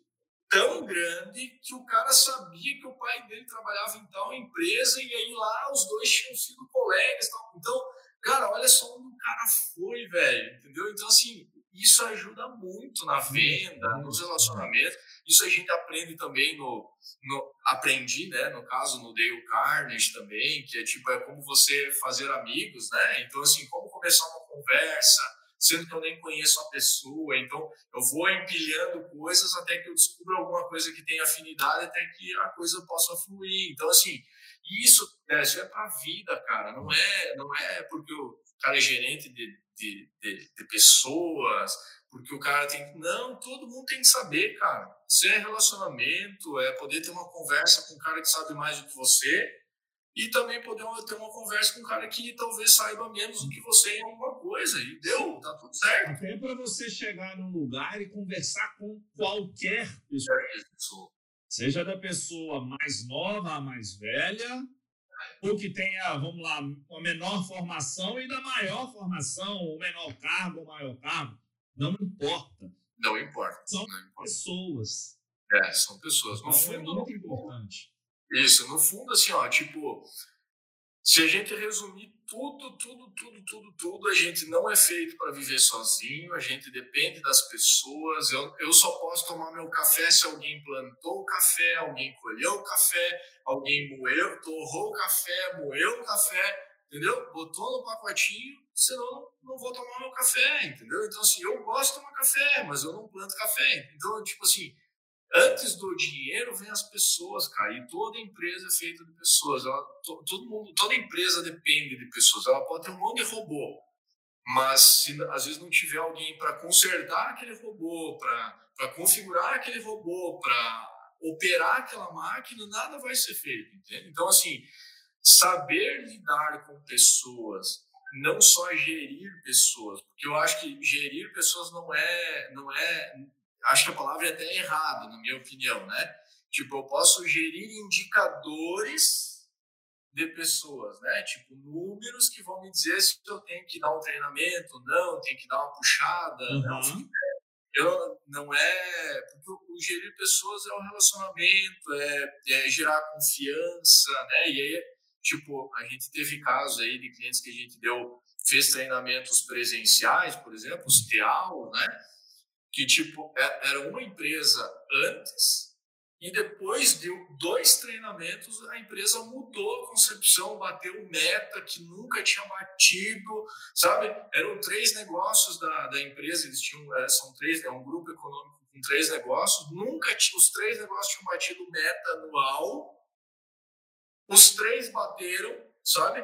Então assim, ah, mas como assim? Por causa do treinamento? Não, não. É que o treinamento vivencial proporcionou uma coisa. Uma conexão com as pessoas. Isso, que é, que é tipo assim, eu só posso fazer bons negócios com o Décio, com alguém, se eu tiver confiança. Eu preciso ter confiança. O rapport esse é tipo, eu preciso ter uma, um nível de conexão com a pessoa e eu preciso gerar confiança, entendeu? Quando eu tenho confiança, aí eu faço negócio. Antes de ter confiança, o cara pode ter o negócio que eu preciso, o melhor preço, tudo. Se eu não gerar confiança, eu não vou.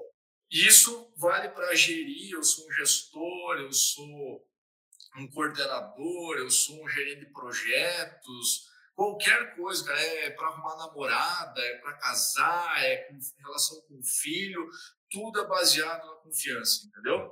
Então, por isso que tipo o, o generalista no meu, na minha, na minha vivência, me ajudou a, a justamente olhar isso com maior escopo, entendeu? Então, então tipo hoje eu faço, faço negócios com clientes no Brasil inteiro, né? Tipo tem cliente em Manaus, tem cliente no Rio Grande do Sul, tem cliente em Minas Gerais, tem na Bahia, tem no Rio Grande do Norte E, cara, Décio, nós dois só se conhecemos assim, cara. Né? Verdade, então, assim, verdade. Eu, a maioria, se eu pegar a relação de todos os clientes, cara, eu acho que eu não conheço 1% presencialmente, entendeu? Então, assim, é, é, é, precisa existir confiança e ela tem que ser recíproca também, né? Porque senão os negócios não acontecem, as relações não acontecem, tipo, tudo emperra, entendeu? Verdade. Aqui então, mandou um comentário aqui no, no YouTube falando o seguinte: pessoas são os grandes ativos da empresa. E são mesmo. Ah. São mesmo. Hoje, no Brasil, até que não existe uma forma de trabalhar assim. Mas o conhecimento, vamos falar assim, hoje já é valor de negócio. E quem tem conhecimento são as pessoas. Uhum. Ela tá como o saber pensar, o saber raciocinar, o fazer diferente são as pessoas. Porque o computador, você programa ele para uma coisa, ele vai executar aquilo com perfeição. Sim. Só que se chegar coisa diferente, ele trava. Ele não vai saber o que fazer. Se tu não, não programar ele para aquilo, né? Então, tipo, até aí muita gente, ah, mas a inteligência artificial e tal. Cara, também é uma programação, entende? Tipo, tu precisa programar para que ele comece a se, se reorganizar e mesmo assim, mesmo assim, ele o, o, ainda não tem, ainda não temos isso, que é o, a questão do tato, né? De tipo é, coisas que são mais mais mais finas no sentido de eu consegui olhar, por mais que eu tivesse que dizer alguma coisa, talvez pudesse, eu ter o tino de dizer, peraí, mas não é o momento agora, entendeu? Uhum. Talvez não não, eu acho que eu tenho que agora é só dar um abraço nele, entendeu? Porque não, não é dar bronca agora, eu tenho que primeiro acolher e tal. Então, tem coisas que, tipo, não é 880, sabe? Tipo, que nem é na programação, é ligado ou desligado, né? O 01, né? E, e tem coisas que na vida não é. Né? Tem o seu tempo, tem o tempo do outro, né? Às vezes não é. Tipo, no comercial eu vivi muitas vezes isso, tipo, de tu quer bater a tua meta, tua meta, tua meta, tua... e não vai, não vai, não vai, não vai, não vai, não vai. E bah, não, não dá, e aí quando tu diz, não, peraí, eu vou fazer diferente, eu vou fazer outra coisa, aí tu vai lá, de repente fecha, sabe? Então, então e é, é, é, é muito disso. A gente lá no escritório, para nossa equipe, a gente tenta entender o que que motiva cada um individualmente. Porque, por exemplo, o que eu falo para a Cats, para ela, ela pode não gostar, mas o Alexandre fica, mas o Alessandro fica altamente é, pilhado, hypado, vamos falar assim. Então são coisas que eu tenho que trabalhar individualmente. Por isso que eu sou um crítico ferrenho de palestras motivacionais, de cara, não funciona. Cada se motiva de um jeito, se trabalha de um jeito. Então, eu posso fazer um por grupo? Posso mas eu tenho que tocar no individual para poder fazer o sucesso, para poder chegar lá. Uhum. Então, por exemplo, lá no escritório eu fiz isso ontem. É, com pandemia, não adianta eu chegar na equipe comercial só batendo. Eu tenho que estar também propondo soluções diferentes para manter eles motivados. Porque se for cobrar contrato, contrato, contrato, todo mundo surta. todo mundo surta. Então, eu acho que é um papel do RH também Sim. fazer os líderes, fazer os gestores entenderem parte que eles precisam se desenvolver, conhecimento do líder, do gestor. Isso, primeiro eles. Ele ah. tem que aprender. Ele tem que aprender a aprender. Vamos usar um termo da educação. É isso, é isso aí. Uhum. É para ele poder fazer os outros aprenderem. Senão, não vai funcionar. Senão, não vai dar certo. É, tu sabe que o meu pai, e isso eu nunca, nunca tinha parado para pensar nisso, né? O meu pai sempre falava assim, tipo, o, prof, o bom professor é aquele que te, não te ensina, ele te ensina o caminho, entende? Então, tipo, uhum. para que tu saiba como chegar lá, para que tu possa pesquisar, para que tu possa entender como funciona, e não ele te dá a coisa de mão beijada, basicamente, né? Então, assim, e, e no RH, eu, eu, concordo contigo, sabe? Que, tipo, é, tem uma frase que eu gosto bastante que é: eu preciso motivação para fazer aquilo que eu não quero fazer. Entendeu? Por isso que eu também não gosto das palestras, tipo, palestras generalistas, motivacionais e tal, porque elas são literalmente fogo de palha. Então, tipo, o camarada sai de lá todo empolgado, eu vou mudar o mundo, porque eu posso, porque o fulano falou que eu posso. Eu sou aí, águia, eu sou tubarão, é, eu sou pitbull. Chega no outro dia, ele tá, se depara com a realidade que ele, ele é só mais um, que ele não consegue, né? e daí vai... E aí depois você tem que fazer outro motivacional para levar o cara lá em cima, e, né? Então, assim, isso para mim não funciona. Às vezes o cara tá no lugar errado, mas ninguém falou para ele, entendeu? Então assim, e aí o autoconhecimento, e isso começa pelos gestores, mas isso tem que ser levado para todos, até até às vezes o, o próprio dono da empresa, às vezes ele é comum acontecer isso, sabe? De tipo o cara ser desligado, né? Não, cara, tu serviu para trazer a empresa até aqui. Mas agora talvez faça sentido tu tocar. Né? No mundo das startups é comum acontecer isso, né? Eu acho que imagino que tu acompanha também, que tipo assim, o camarada cria startup, aí ele busca um, investidor, aí vem um anjo, ou faz venture capital, vem um fundo, bota dinheiro e o cara continua tocando o negócio, porque é ele que conhece. Qual é a função do fundo, do, do, do VC, né? A intenção dele é fazer um IPO ou vender para outro para frente, porque ele quer alavancar e fazer dinheiro. Então, assim, quando, quando essa empresa é vendida para uma empresa maior, esse cara que era o bambambam bam, bam da empresa, que era o CEO que trouxe ela até ali, geralmente ele é descartado. Entendeu? Porque, tipo, ele vem para fazer a transição e depois ele é tocado de lado. É natural. natural. É, o que, é o que aconteceu agora e vai acontecer com os gestores da RD, né, da Resultados Digitais. Isso, isso mesmo. Aí até os vendedores lá, eu era cliente deles, a gente terminou com eles agora. É, não, os donos vão continuar. Eu falei, não, não. Eles vão ficar por um tempo, vai fazer a transição até que alguém venha e assuma o negócio.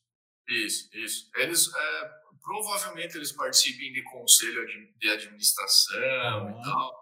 Não é tipo assim, ah, vai embora que agora não te quero mais. Não, não nesse sentido, embora muitas vezes acabe acontecendo com o passar do tempo.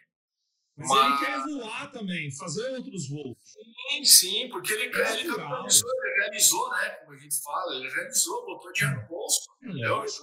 Que muito. Ele quer. ele quer curtir também, enfim, né? Porque afinal de contas foram, foi um bom tempo fazendo aquilo e tal, foram percalços e tal. Então, assim, é, é, é, nessa pegada, né? Então, tu entender que, cara, eu preciso desocupar esse, esse bastão e passar para alguém para que eu possa me liberar para fazer outras coisas também, entendeu? Então, tipo, é, é, é, meio que entender cada um tem o seu papel e esse papel ele pode ser ele pode ser executado por algum tempo também. Pode ser que de repente eu tenha que parar de fazer aquilo que eu fazia. E, é, e tá tudo certo também né? Então é, isso vale.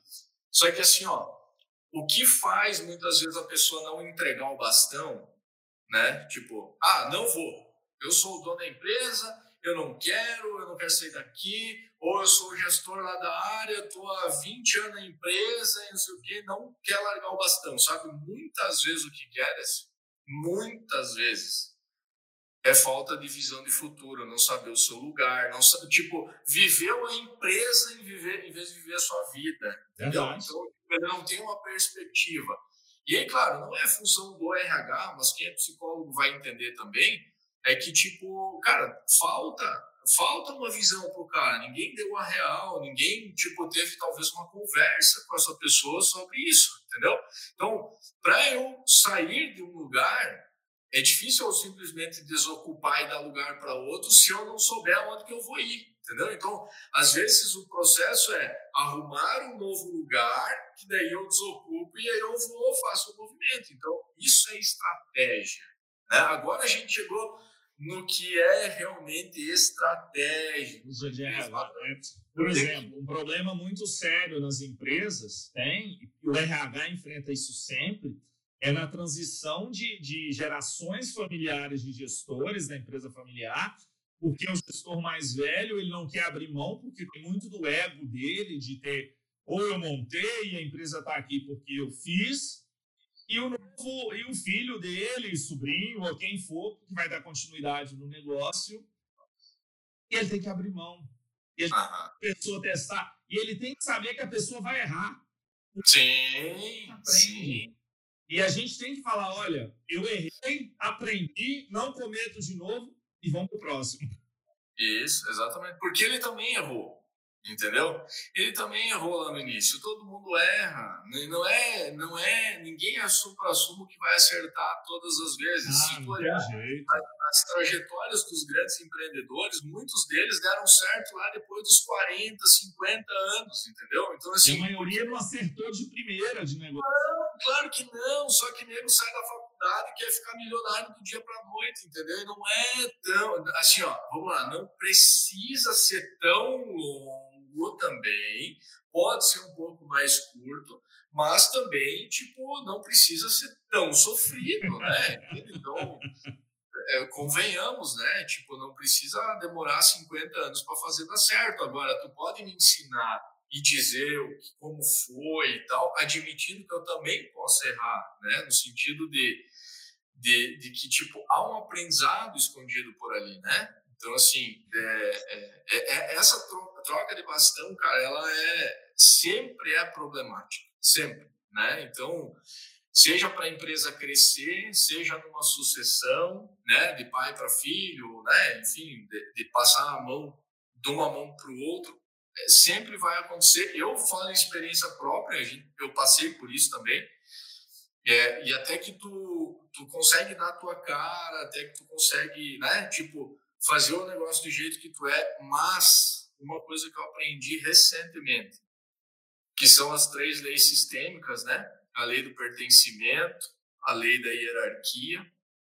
E, cara, precisa se respeitar, né? sabe? Então, assim, respeitar quem veio antes, toda a trajetória, o que aconteceu, teve que acontecer, né? Então, assim, não querer dizer, ah, não, fulano, não, cara, ele fez do jeito que ele dava conta e ponto final, eu vou fazer agora daqui para frente, entende? Então, Verdade. não ficar lutando com o passado, ah, porque lá, não, lá era outra época, outra situação, outro cenário, entende? Então, olha para frente, né? Então, assim, isso tem me ajudado pra caramba, sabe? Então, é, são algumas algumas vivências aí que o cara vai passando que, tipo, no fim a gente vai misturando gestão de pessoas com empreendedorismo, porque não é, é é, é, é, impossível, por mais que muitas pessoas acreditem, é, na faculdade a gente aprende teoricamente assim, e são áreas diferentes. Ah, eu gosto de RH, eu gosto de finanças.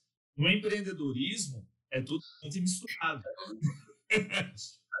a pessoa da RH tem que entender de finanças e custos para ela saber mexer no plano de cargos e salários e não quebrar a empresa. Salário absurdo, coisas absurdas que não vão dar certo. Então, Exatamente. é tudo junto. Ah, mas é. conhecimentos diferentes. Sim, por isso que estão, as pessoas especializam. E tem que ter alguns, igual a gente comentou, que nós somos assim, que são generalistas. É. Uhum. Fazer esse elo. Alguém tem que ligar o RH com finanças e falar: ó, isso aqui dá para fazer desse jeito. Isso, exatamente. É, exatamente, exatamente. Então tem que tem lugar para todo mundo. Eu acho que é só às vezes é uma questão de, de primeiro olhar para si, para entender quais são as minhas forças, o que que eu sou bom, o que que eu faço com naturalidade, né? É, hoje em dia se fala em estar, em estar estágio de flow, né? O que que seria isso? Tipo, cara, tu não sabe qual é o teu propósito, vou te dar uma dica, tá? Você que está assistindo aí Simples assim. Um caminho, não que seja o único caminho, mas uma forma de você chegar lá, talvez venha começar a abrir a cortina, é faça uma experiência. Traba Sabe aquela hora que, tipo assim, ó, tu tá trabalhando, fazendo qualquer coisa, seja em casa, seja no trabalho, aquilo que tu tá fazendo e, tipo assim, tu, uau, passou, sei lá, cinco horas eu nem vi passar. Cara, olha com cuidado para isso que tu estava fazendo, porque talvez ali esteja o que é o teu grande propósito, entendeu? Tipo aquilo que tu faz com muita naturalidade, que tu consegue te desligar de toda e qualquer coisa, que tu foi lá e tipo Foi.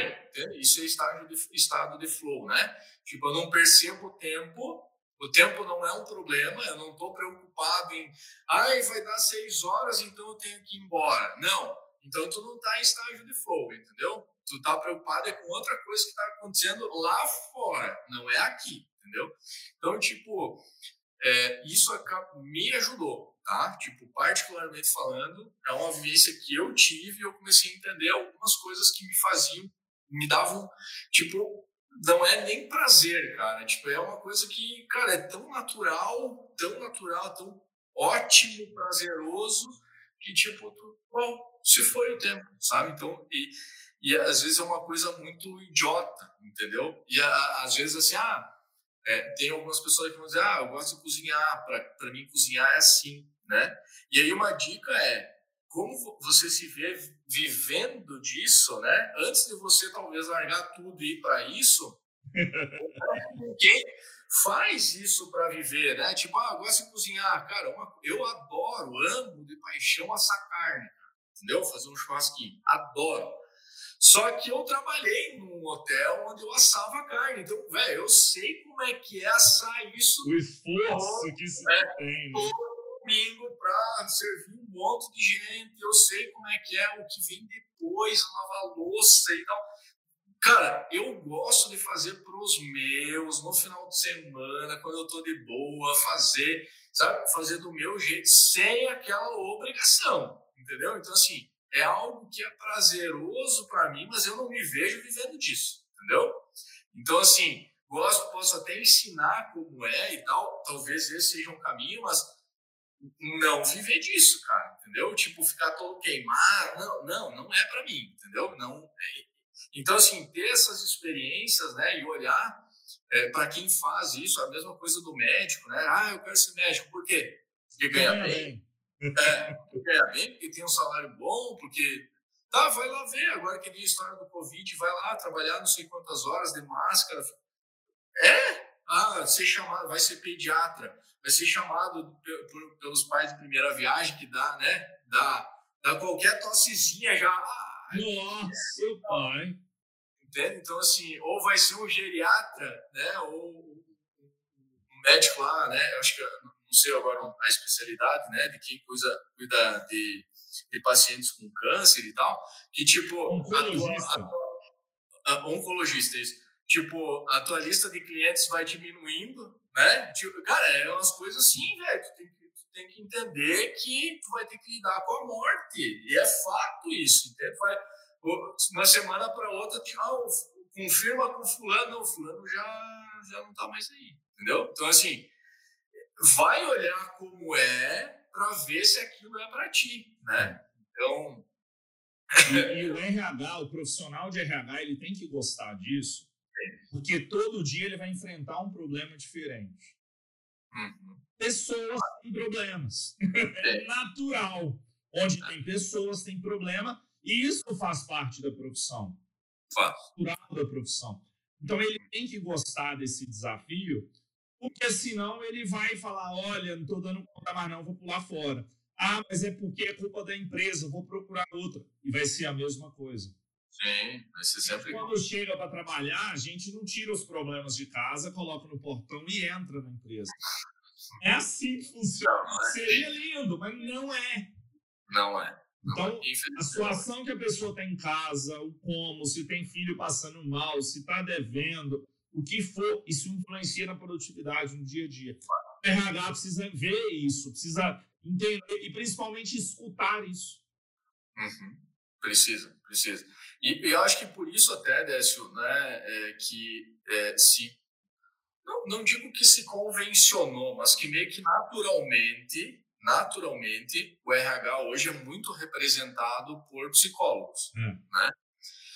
Embora, embora, na minha opinião, né, tipo, o psicólogo ele tem uma importância no processo né? Que tipo é que gente falou, às vezes o cara tem que ouvir o cara, vai ter que, mas não é, ele não pode ser o psicólogo, psiquiatra lá que vai tipo resolver o problema do cara. Uhum, ele, ele, direciona, ele encaminha. Isso, ele tem que ser um pouco gestor nesse Isso. sentido. E aí, aí, tipo, ele tem que entender que, opa, lá nós temos um problema, nós vamos ter que agir de tal forma, não sou eu que irei resolver, né? Mas que lá tem um problema, tem, né? Então, tipo, quais são as nossas, qual é o nosso plano de ação para resolver aquilo e bola para frente, né? E não é ser não é ser frio e calculista, mas ser, ser objetivo, afinal de contas, existe um, um objeto maior a ser conquistado, né? Então, tem, tem, tem uma viagem a ser, ser, ser feita, né? E eu preciso das pessoas né, preparadas e, e no barco, não parte fora do barco e parte dentro do barco. Né? Então, Verdade. acaba sendo bem desafiador isso, né? Então, tipo, precisa ser um pouco generalista, conhecer de números, mas conhecer de pessoas, precisa conhecer um pouquinho de, de como funciona a cabeça de um gestor, né, de um, gerente, de um dono de empresa, por que, que ele é assim e tal. É, é uma área que, tipo, desde que eu tomei conhecimento, assim, sempre me... Eu sempre é, peguei esse gosto no sentido de querer entender um pouco mais por que, que isso é assim, por que, que da onde que vem isso e tal, de onde que vem as práticas, por que, que o psicólogo acabou entrando, né? Tipo, se olhar historicamente, ele tinha uma função específica que hoje ela está sendo um pouco moldada, tanto que você vê muito muito administrador indo para a área de gestão de pessoas, muito. Vejo, olha, tenho vários consultores clientes que são da área, de, da área, de, da, da área industrial, né? gestores industriais, é, pessoal que trabalha com processos, né? Tipo, é, por quê? Porque eles conseguem entender o que precisa ser feito e eles, opa, aqui eu preciso do psicólogo. Nesse, nesse processo aqui, eu preciso do psicólogo. Aqui eu não preciso dele, porque eu preciso gerir números e indicadores tais, Vou trazer um engenheiro de produção. Isso. Vou trazer um administrador. Vou trazer. Então, cada. O RH hoje ele é multifuncional, ele é multi. É, ele tem que ter multiformações, vamos falar assim, para você poder entender. É, é, é bem desafiador. Essa é uma área que, tipo assim, ó, eu costumo dizer é, que, assim, ó, dentro da. Eu, eu fico imaginando como teria sido a contabilidade, que hoje ela. Nossa aquilo mão devia ser uma loucura. Isso, é, imagina, cara. Tipo assim, ó, o cara que, que, montou lá o primeiro DRE para mostrar os números, como é que ele chegou nas ideias todas, né? Que hoje a gente sabe que, tipo, isso tá. Isso, tipo, é. Tipo, é o resumo do resumo do resumo, né? Então, assim, cara, eu sonho com algo nesse sentido em gestão de pessoas também, entendeu? Então, assim, é, hoje a gente está construindo ainda esse DRE, não se tem todas as respostas, não se sabe tudo. Eu conheço empresas que, por Até exemplo. porque todo dia entra uma variável diferente. É, exatamente. Então, tipo, tem empresa que o RH é responsável por X coisas, na outra ele já é X mais não sei o quê, na outra não, o RH é separado em áreas onde um só cuida do, dos, dos, treinamentos, outro só cuida do recrutamento de seleção, outro só cuida da, da parte de remuneração, e aí, tipo, não, não existe um consenso, não existe um formato certinho, tem que ser assim, ainda não tem, isso talvez nunca tenha. E essa é a grande, eu acho que a grande, a, a coisa que é espetacular nisso, que é algo que, tipo, você pode fazer do jeito que tu quiser, não tem uma regra, né? É a receita de bolo, né? Isso, só que ao mesmo tempo você vê discursos completamente diferentes. E aí é difícil tu, eh, tu comparar uma coisa com a outra. Isso deu certo, isso não deu certo, né? Então, assim, fico imaginando se a gente tivesse um DRE e aí talvez lá um Nine Inbox venha, né? Eu, eu acredito que algo nesse sentido acabe ajudando, uhum. né? Que tipo tu consegue, opa, aqui ó, o meu nine box, né, que são os nove, nove boxes lá para saber quem que são os caras que eu não posso perder, quem eu tenho que, né, dar jeito, quem que eu tenho que treinar, né, quem eu tenho que mandar embora. Isso, eu tenho que mandar embora, entendeu? Então assim, ah, mas o cara ficou no quadrante lá dos mandar embora, eu vou pegar a 880, vou pegar e vou mandar embora. Não, aí veio o PDI, né, para que tu alinhe aquilo que precisa ser feito que lá na contabilidade é isso, tu vai apurar os dados, tu vai Chega mostrar... no resultado e, e toma a decisão. Isso aí tu vai tomar uma decisão e qual que é a tua expectativa? Que aqueles números mudem, né? Então, assim, aí tu vai fazer um plano de ação, vai executar aquele plano de ação, vai acompanhar o plano de ação e qual a expectativa que os números mudem. Então, na, o RH é meio que isso para mim, né? Faço uma avaliação de desempenho, que seria o meu DRE, avalio, vejo como está, traço um plano de ação, que é o PDI, faço o acompanhamento desse, planejamento, desse plano de desenvolvimento individual e volto lá porque eu vou ter que medir de novo e esses números vão ter que ter mudado, porque senão algo, algo não aconteceu, entendeu? Uhum. E aí eu vou lá e ajusto de novo. E aí esse ajuste pode ser que eu tenha que recrutar alguém, pode ser que eu tenha que contratar, pode ser que eu tenha que é, trocar de área alguém, talvez eu tenha que criar um, uma spin-off da empresa, porque a empresa mudou o, o segmento lá e aquilo virou um negócio novo para ela. Enfim, daí o cara, aquele cara que eu não podia perder, talvez ele venha a ser sócio da, daquele novo negócio, sim, né? Sim. Porque em vez de eu ficar onerando, onerando, onerando, eu vou trazer ele para responsabilidade, dou uma fatia do bolo pro cara e, e faço ele possível. E ele vai entrar no risco. E ele vai entrar no risco.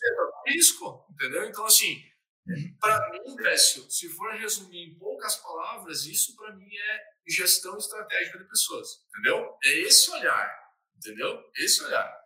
É olhar para o número, ver o que eu tenho que fazer, plano de ação, acompanhar e tem que mudar. Não mudou, cara, cabeça vai rolar, é, outro plano de ação e assim vai indo. E isso é cíclico, não tem como ser. Tipo, eu vejo uns né, dizer assim: ah, eu vou criar uma área de RH. Ah, cara, como assim? Vou criar e não vou. Né? Não, tem que ser. Cara, alguém criou o financeiro da empresa? Alguém criou a área de produto da empresa? Não, porque precisa ter. Então, RH, para mim, teria que ser algo tipo meio que natural, entendeu? Eu preciso olhar para isso. Só que o que realmente, assim, ó, eu sinto falta é que muito empresário, quando ele tem que contratar o RH dele, ele se envolve e depois ele, ele deixa o RH contratar. Ele né? some. Isso. Então, assim, e quando na verdade ele tinha que, ele tinha que até pro RH dele, ele saber o que ele tem que contratar, ele saber o que exigir do cara, que números que ele quer que saia dali, entendeu? E aí isso também falta, entende? Porque, tipo, é uma área que se fala muito que é intangível, né? Ai, meu Deus, como é, é muito subjetivo e tal. Não, cara, dá para trazer alguns números hoje é bem tranquilo de se traçar, entendeu? Tipo, eu vejo empresas com problema de recrutamento, de turnover e tal. Aí tu, tu vê o RH fazendo todo mês, cara, 20, 30 vagas. Como assim? E não para. Cara, é óbvio que tem, algum tem algo errado. Tem algo errado, entendeu? Então, assim, o turnover é que nem o termômetro para muitos, entende? Porque, tipo, eles vão lá simplesmente medem só, e deu. Ah, quanto é o turnover? Ah, não sei, porque não tem benchmark, não tem com quem comparar se o teu número tá bom ou tá ruim, entendeu? Não, não tem, tu mede. conversa, né, com outros RHs. A faculdade diz, não, tu tem que medir o turnover. Não, tu tem que medir absenteísmo. Tá, e o que tu faz com isso? Entendeu? Então, então tipo assim, é, é é fazer uma trajetória de eu vou medir isso por causa disso e, e esse número assim tá bom, assim tá ruim, assim eu tenho que melhorar. Entendeu? Daí eu crio outro. Não ficar, ah, porque lá no livro diz que tem que ter tal coisa, então eu vou fazer também porque eu quero estar tá na moda. Não, não, não, não. não. Vê o que serve para a tua realidade, faz o que serve para a tua realidade, o que está no teu alcance e é, é, é que nem na gestão enxuta, né? Melhora a cada ciclo. É não tente fazer, fazer o certo e o, e o, último grito, né? Tipo, a coisa mais maravilhosa e mais elaborada do mundo já na primeira vez. Não, não tu não vai conseguir, cara. Tu, uma que tu vai demorar muito tempo, né? E tu vai ter tanta coisa que tu não vai conseguir. Então, tipo, o feito, né? Se fala muito o feito é melhor que o perfeito funciona muito nesse caso, sabe? Então, assim, eu vejo muito RH querendo começar por algumas coisas que, tipo, não vão conseguir transformar em números. E aí, ai, porque eu tô há seis meses aqui na empresa e ninguém dá bola pro RH, entendeu? Ai, porque ninguém vê o que a gente tá fazendo. Cara, e tu tá mostrando os números? O que que tu fez que mudou, entendeu? Sabe? Então, tipo, até eu desafiei uma outro dia. Eu disse, cara, Tu tem acesso ao faturamento da empresa? Ah, tenho. Cara, vai dar um treinamento e ver se muda o faturamento. Se mudou o faturamento, aí, tipo, ok, faz sentido ou não faz sentido. Simples.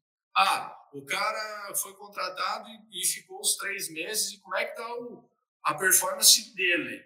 Ah, olha só, do jeito que era contratado, a performance era X, e agora que a gente está contratando nesse outro modelo, a performance é bem maior. Opa! E é simples, não é difícil de fazer. Eu não tenho que resolver todos os problemas de uma vez só, tem que resolver um.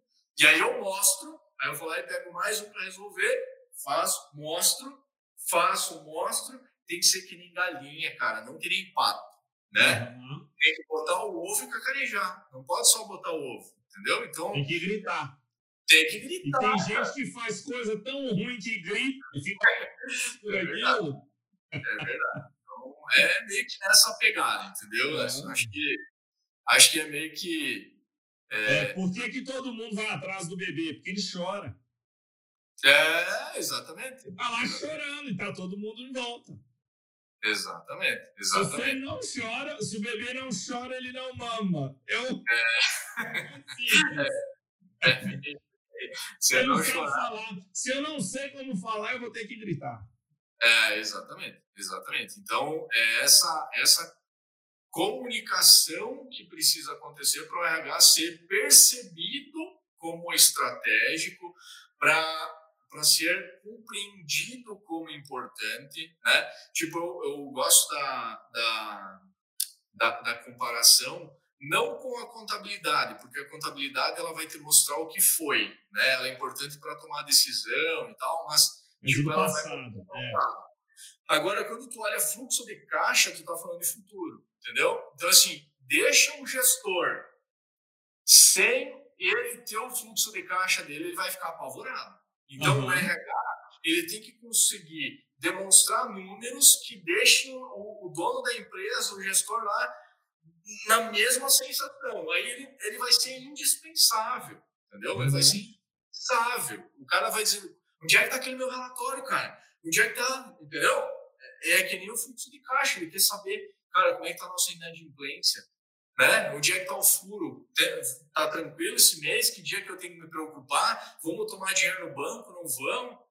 É, e a gestão de pessoas tem que ser, para ser estratégica, ela tem que ter o mesmo nível de importância que o, que o relatório de fluxo de caixa do carro, entendeu? Uhum. Então, para mim, é meio que essa tem que ser a conversa. Qualquer fora disso, qualquer coisa fora disso é meio que é quase uma uma perfumaria, é algo que tipo é, filosófico e tal, né? A coisa prática é, é esse 880, entendeu? O número mostra como tu melhora, número mostra como tu melhora, né? Então, e aí sim, aí tu convence, entendeu? Contra números não, não, não há argumentos. Né? Então, mostra lá que o meu faturamento melhorou, mostra lá que, que as pessoas. Não é assim, a gente sabe que as pessoas estão mais felizes, elas dão um retorno melhor. Então, eu não vou medir a felicidade, entendeu? Cara, eu vou medir o resultado que eu trazendo a felicidade está proporcionando. Então, ah, tá valendo a pena, né? Eu tinha trabalhava, tinha fazia parte de um grupo lá que se fazia gincana. E aí um dia eu perguntei, tá, mas por que que faz gincana? Né? Sendo que tu tira os caras do trabalho, da, do posto de trabalho, o cara se envolve no negócio e tal. Então, assim, eu nunca tive resposta, né? Então, assim, esse é o tipo de coisa que tu precisa saber e tem que ter um amarramento, entende? tem que ter um, um storytelling ali para tu, tu, dizer, cara, olha, foi assim, isso aqui foi para tal coisa, Funcionou isso aqui desse jeito. Isso, entendeu? A ideia surgiu a partir disso. Isso, exatamente. Não só fazer porque todo mundo faz, é que nem lá aquela Grace Place to Work, né? Então, assim, cara, tá, é legal, ter o prêmio, legal, massa, show, né? Mas funciona? funciona, né? É o que eu Se o RH é bom realmente, as é. pessoas realmente gostam.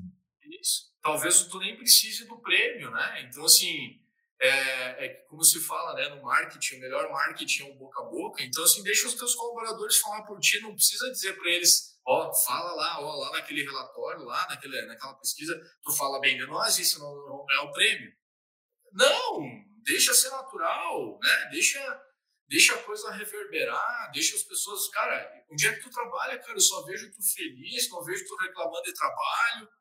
É, sim, entendeu? Então, é, parece utópico, mas não. Quando tu entende quais são as tuas forças, e aí tu entende onde é que tu pode botar, amarrar teu burrinho para trabalhar, para fazer o que tu gosta e tal, é tudo tão tranquilo, cara. Agora, se tu quer, como, como um amigo falava, né? Tu quer o emprego, mas tu não quer o trabalho, meu amigo, não vai ser bom em lugar nenhum, entendeu? Lugar nenhum.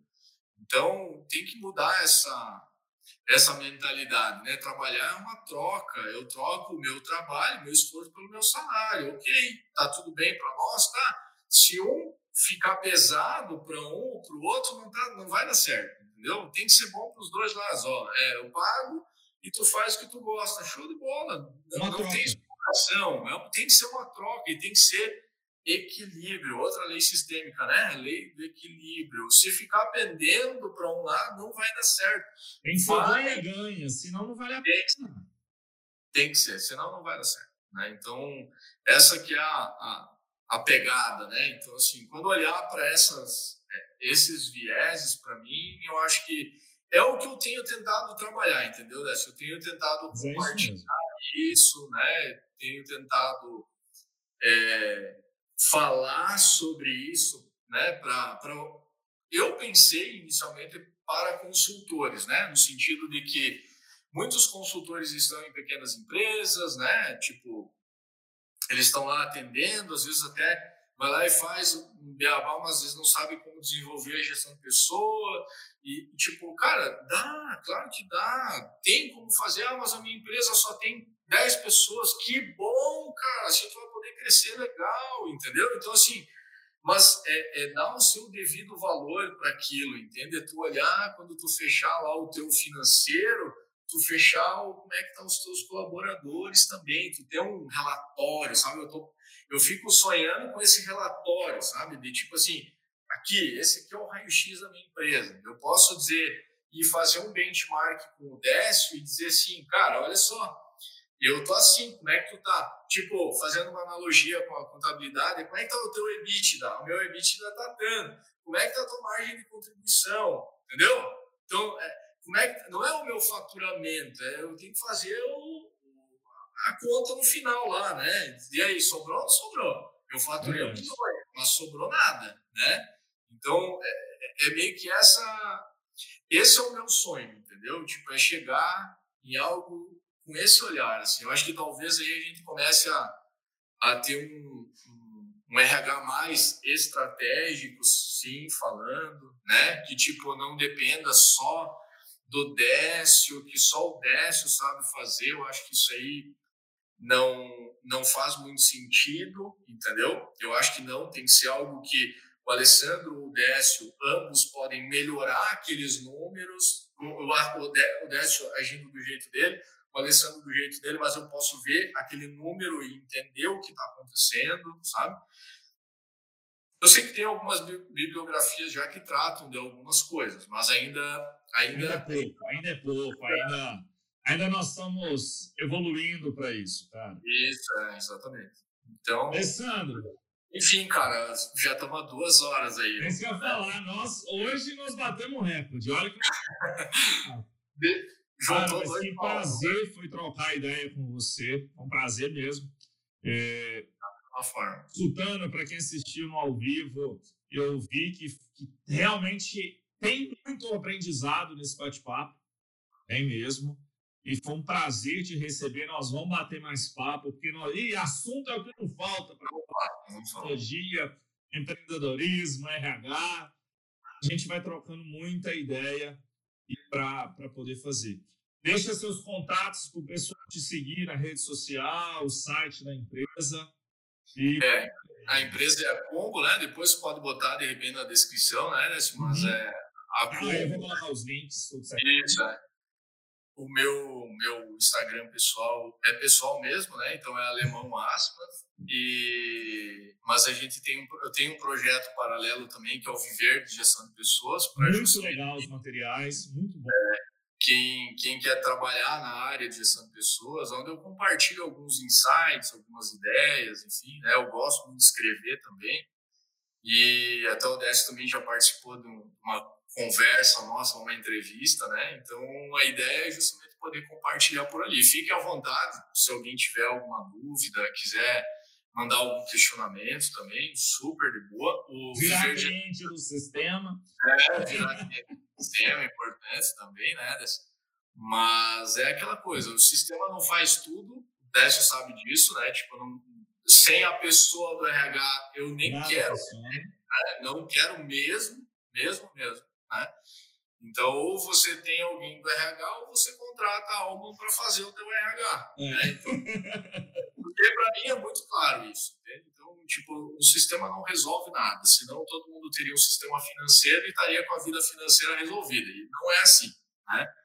E no nosso caso também. Então a gente, a gente compartilhou um pouco de que é, são práticas, não é um software que vai resolver tudo. Então é, é só a estratégia e execução, acompanhamento, é a velha matriz do, do, administrativo que vai fazer a roda girar. Né? Então, Verdade. O, o Décio coloca aí na. Depois. A descrição, te deixa tudo certinho. É, mas fique à vontade e, cara, prazerzaço estar aqui contigo. É, amo falar sobre isso. Né? Eu sou um pouco acanhado na frente das câmeras e tal, não tem essa manha não, que tu já Você falou muito bem. Você falou muito bem. Mas, tipo, a ideia aqui é a gente poder trocar uma, uma ideia mesmo, que vire um áudio só, que seja, né? Então, é... mas, cara, super, super aberto aí, se quiser fazer uma outra, a gente, assunto não falta mesmo, né? Então, Depois nós vamos pegar a Ketsa e você e fazer um, juntar um psicólogo. Opa, fechado. É, que aí, aí a gente põe mais fogo no parquinho. é isso aí. Isso aí, tranquilaço, cara. Só, só marcar aí. Tu viu que, né? Uma hora dá. A gente tá tentando marcar já dias aí, mas uma hora dá, uma brechinha. É isso aí. E a gente vai fazendo, cara. Vamos, vamos compartilhar o que a gente, o pouco que a gente sabe, né? Talvez a gente consiga é, contribuir com mais alguém, assim um mais alguém ajuda mais alguém, assim. E fazer vai, isso girar. Vai fazer. esse período né, de pandemia que nós temos que nos ajudar, porque senão é isso aí. Fechou? Tá na live. Muito obrigado. Deixa eu encerrar a live aqui. Se inscrevam no canal no YouTube, compartilhem com as pessoas, comentem. Nós estamos à disposição e daqui a pouco já está lá no Spotify para você escutar. Até mais, pessoal. Show de bola aí.